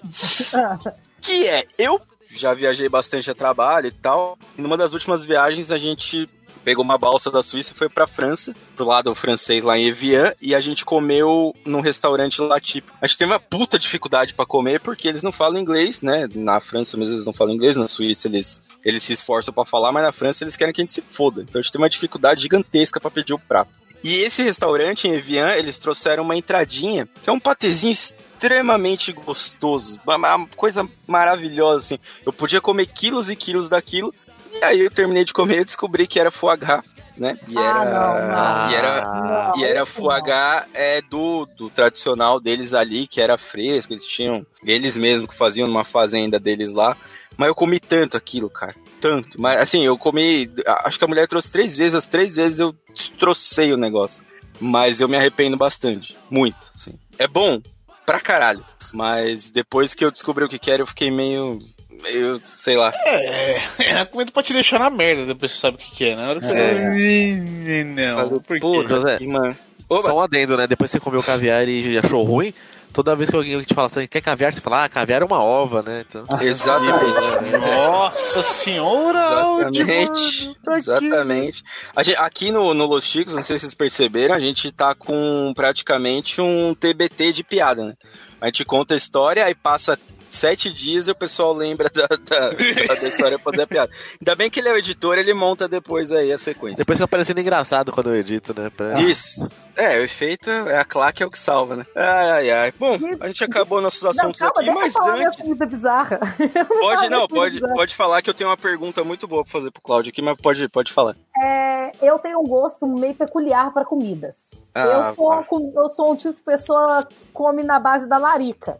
Então é qualquer comer- mistura. Isca, minhoquinha. Não, desculpa. Não, é, eu sou o tipo de pessoa que mistura muito o azedo com o doce. Logo, eu adoro comer, tipo, sorvete com maionese. Ah, derruba ela, pelo amor de Deus. Eu, como, eu já comi pudim de leite com pomarola, com extrato de tomate. Você é doente, você é doente. Não, você é doente, mamãe. Sério, você é doente. eu acho muito gostoso. E outra, é, misturar qualquer coisa com maionese pra mim fica gostoso, cara. Finalizar. Dessa- dessas loucuras assim, ti- tirando a do chocolate com a manteiga ou a maionese no pão, tinha uma época que a, comida da minha mãe teve uma época que ela tava fazendo uma comida muito seca. Ela, ela sempre cozinhou bem, mas teve uma época que ela tava cagando pra cozinha, ela não fazia nada muito bom assim. E ela fazia comida muito seca. Eu tacava massa de tomate ou extrato de tomate ou ketchup na, no arroz pra dar. dar molhada assim, que eu gostava da comida mais molhadinha e tal.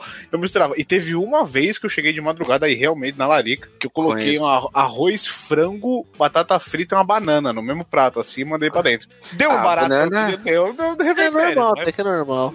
É, banana é não comum. fácil. Banana é normal. Banana, banana, feijão e arroz é uma beleza. Banana é comum. Eu já comi Banana, muito. Manga, abacaxi. Manga é bom. Ô, manga nossa. Dica pra quem nunca fez, manga na salada, faz aquela salada, aquele alface bonito, dá aquela temperada, maravilha. tomatinho e tal, não sei o quê, É. e tá com a manga que o bagulho fica bom, hein? comum também. Eu já, nas épocas, principalmente de, de banda e de faculdade, eu comia muito pão com feijão. Era uma coisa que eu chegava de madrugada, assim. É normal, também é normal. E era, também. é, é aqui, aqui em São Paulo não é tão normal, acho que no Rio também não deve ser, mas Mato Grosso, Mato Grosso do Sul é muito comum, o pessoal adora comer pão com feijão. Então, tipo, abre o pão, o pão francês ali, no, Cara. corta no meio, abre o buraquinho nele ali, põe o feijão frio mesmo e manda bala. Talvez a pessoa tenha que ter fumado umas coisas diferentes antes, talvez. Aqui Dá uma melhorada no gosto. Se você falar pra mim que tá com estrogonofe no pão, eu não vou achar estranho, porque eu já vi, eu já contei isso aqui também, eu já vi minha mãe Pô, comer já pão. fiz direto já.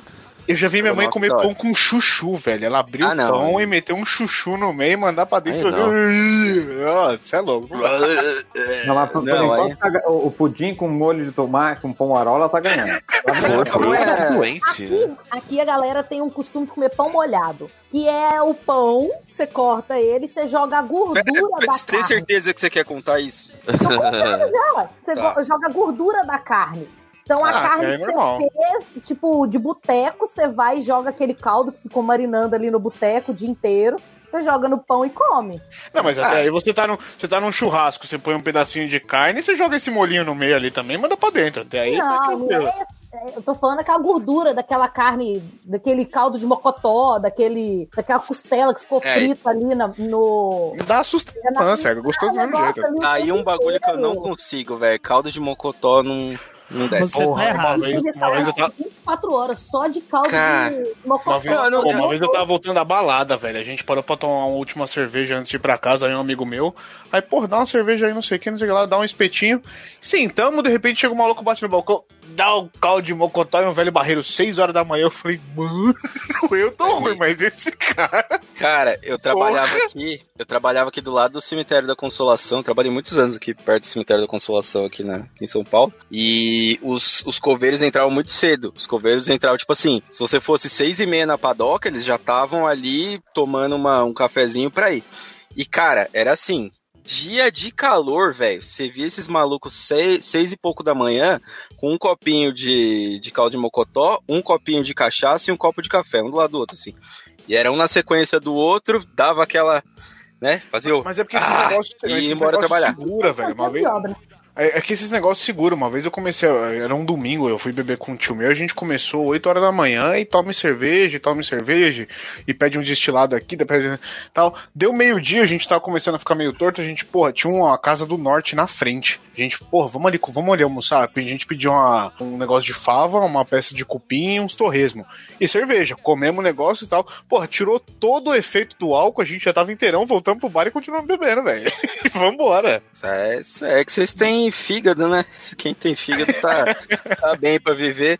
É isso aí, acho que a gente já passou um pouco do nosso tempo aqui hoje, mas valeu a pena, porque um É, convidado conversa desse boa, a gente tem né? que, Passar. tem que aproveitar bastante, né? A gente teve três, três episódios aí com... Três, não, dois episódios com o Bruno Mota. É, Não, foram aí- três, foram três. A gente teve o. É, não, teve um mais dois, seguido. dois recentes, é, dois seguidos e um, e um mais. E aí, esses com o Bruno Mota a gente gravou 15 minutinhos só, né? Só pra, só pra dizer que ele veio. Sacanagem. Mas com o Cláudio a gente grava quase duas horas, porque vale a pena. É... Cláudio, obrigado. Uma, uma Imagina. pergunta que fica sobre culinária é quem que é o pessoal aí dos famosinhos do meio aí? Quem que é o mais frescurento pra comida? Mas De que? De, de. Que tem, tem nojinho, assim, que fala, é, não gosto disso, não gosto daquilo. Tem, tem alguém mais Mais chatinho, assim? Não, assim, né, da- que eu, que eu, que eu tenha cozinhado para, assim, né? É, na verdade, o, o, o- o Bruno era Bruno Mazeu, era bem bife com batata frita, era mais difícil de. Mas isso há muitos anos atrás, ele já deve Eu ter. imaginei, eu imaginei. É, mas assim, não era nada demais, só que não era, não, não, não tinha aquele, aquele prazer da, da- de experimentar coisas, né? É o básico e ponto, né? Tipo, Tem uns É. caras, tem uns caras que eu não sei vocês, mas você olha na cara e você vê esse, o negócio desse cara é cigarro e trabalho. Então um deles é o Bruno Mazeu, que eu imagino que seja assim. O Celton Mello, já ouvi dizer que é mais ou menos assim também. O negócio do cara é fumar um atrás do outro e mandar a bala. O cara não come muito. É, o Celton Mello vive no, no, no hotel que minha tia trabalha e ele, tipo assim, é, ele recebe bolo. Tem uma pessoa que faz, aqui em São Paulo tem uma pessoa que, uma pessoa que faz um bolo, é, bolo mesmo, tipo, confeitado, bolo bonitão. E essa pessoa, normalmente, quando ela vai lá levar pra minha, pra, pra, pro São Tomé, ela leva um menor pra minha tia. E eu já comi eu te falar, cara, o cara precisa estar na larica mesmo, porque é doce. Mas pensa num bolo doce, pensa num negócio que é açúcar puro, assim. É bom, é, mas é um negócio que você come um pedaço e já dá aquela enjoada. É isso aí. É, eu achei que você falou Bruno, eu achei que você ia falar do. Do, do, do Bruno Mota? do Bruno Não, Mota. O, o Bruno Mota, o Bruno Mota é, é assim, é, foi virando vegetariano, né? Conheci o Bruno carnívoro. E, mas o Bruno gosta de, de- não é, de- ele experimenta as coisas e tal, mas agora tá mais difícil agradar porque ficou restrito. E ainda mais você que gosta de cozinhar ave, gosta de cozinhar carne, né? já tem uma histórica É. aí, né? Fica complicado. Ele já passou da fase palestrinha? Porque todo De- vegetariano e vegano, quando ele começa a Não, ser, não, fica, não, Bruno, fica não, tentando Bruno, convencer todo mundo. Não, o Bruno até tranquilo, porque na verdade ele até foi uma decisão assim. Ele até come carne de vez em quando, não é uma coisa muito religiosa, não. É mais, mais light. Uhum. Não é aquele. Né, eu já convivi assim com. Que Você não pode usar a mesma tábua. A tábua que Nossa, você. sim. co- Sabe assim, vai, vai ficando realmente é meio, meio, meio chato. Vai- Meio? Você gentil aí. Não, você- você, ajudou, porque eu, eu, eu sou vegetariano, eu sei como a gente é chato. É, mas nem é por causa do vegetariano também. É, É, só também. uma questão de característica aí.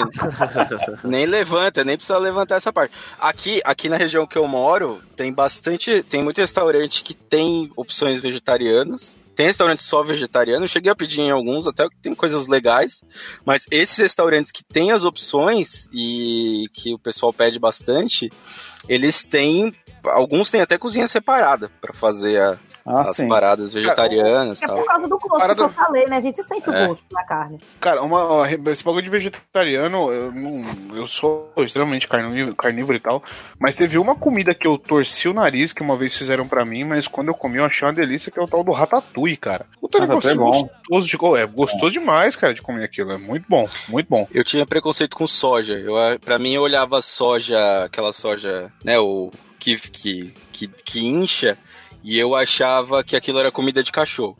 E parece mesmo. É, Não, parece. Quando você, quando você, Ele quando é você bom. mastiga, continua aparecendo. Mas do. Dependendo de como tempera, fica bem.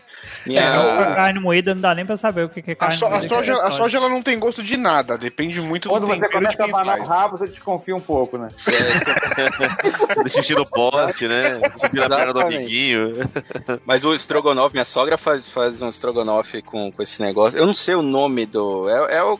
Vocês sabem o que que é? Aquele negócio que É. incha. Tipo, um, É. tipo um cheetos de soja. Por isso. É o que a gente chama de torresmo de soja aqui. Aqui é conhecido como Torresmo. torresmo de soja. Qualquer coisa pra vocês é, é torresmo.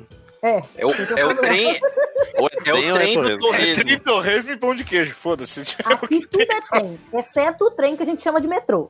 Ah, aí. Aí, que Tem legal. metrô aí? Ah, a gente chama de metrô, mas não é metrô. Mas é o trem. Mas é um trem que não funciona, é, faz É um sentido. trem elétrico que só vai pra frente e pra trás. Nem curva ele faz. Que bom. bom. Ok, então tudo bem.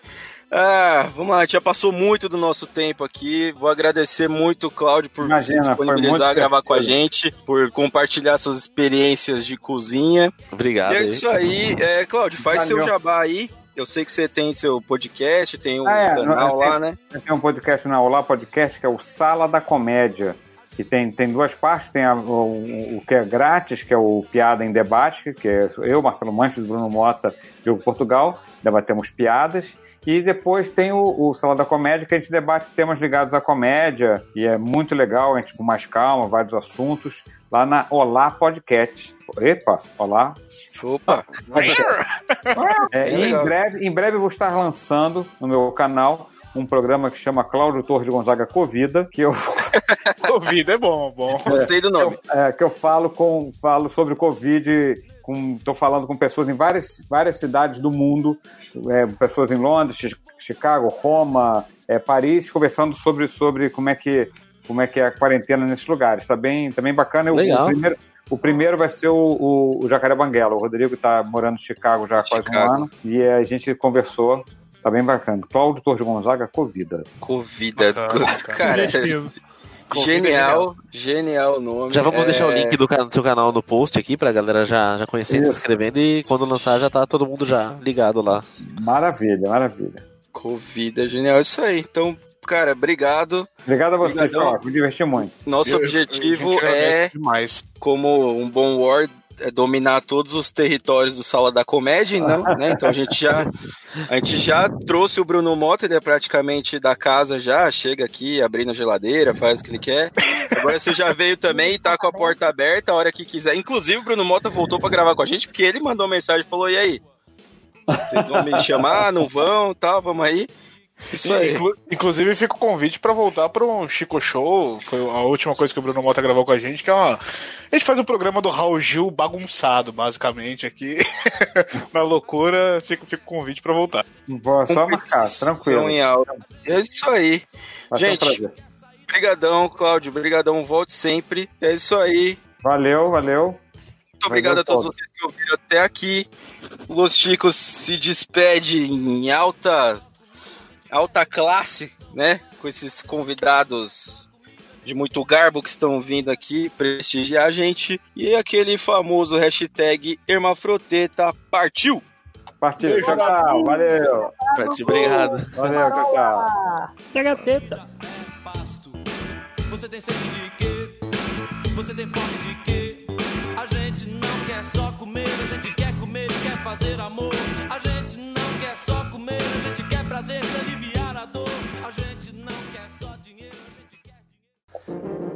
Este programa foi editado por Audi Edições.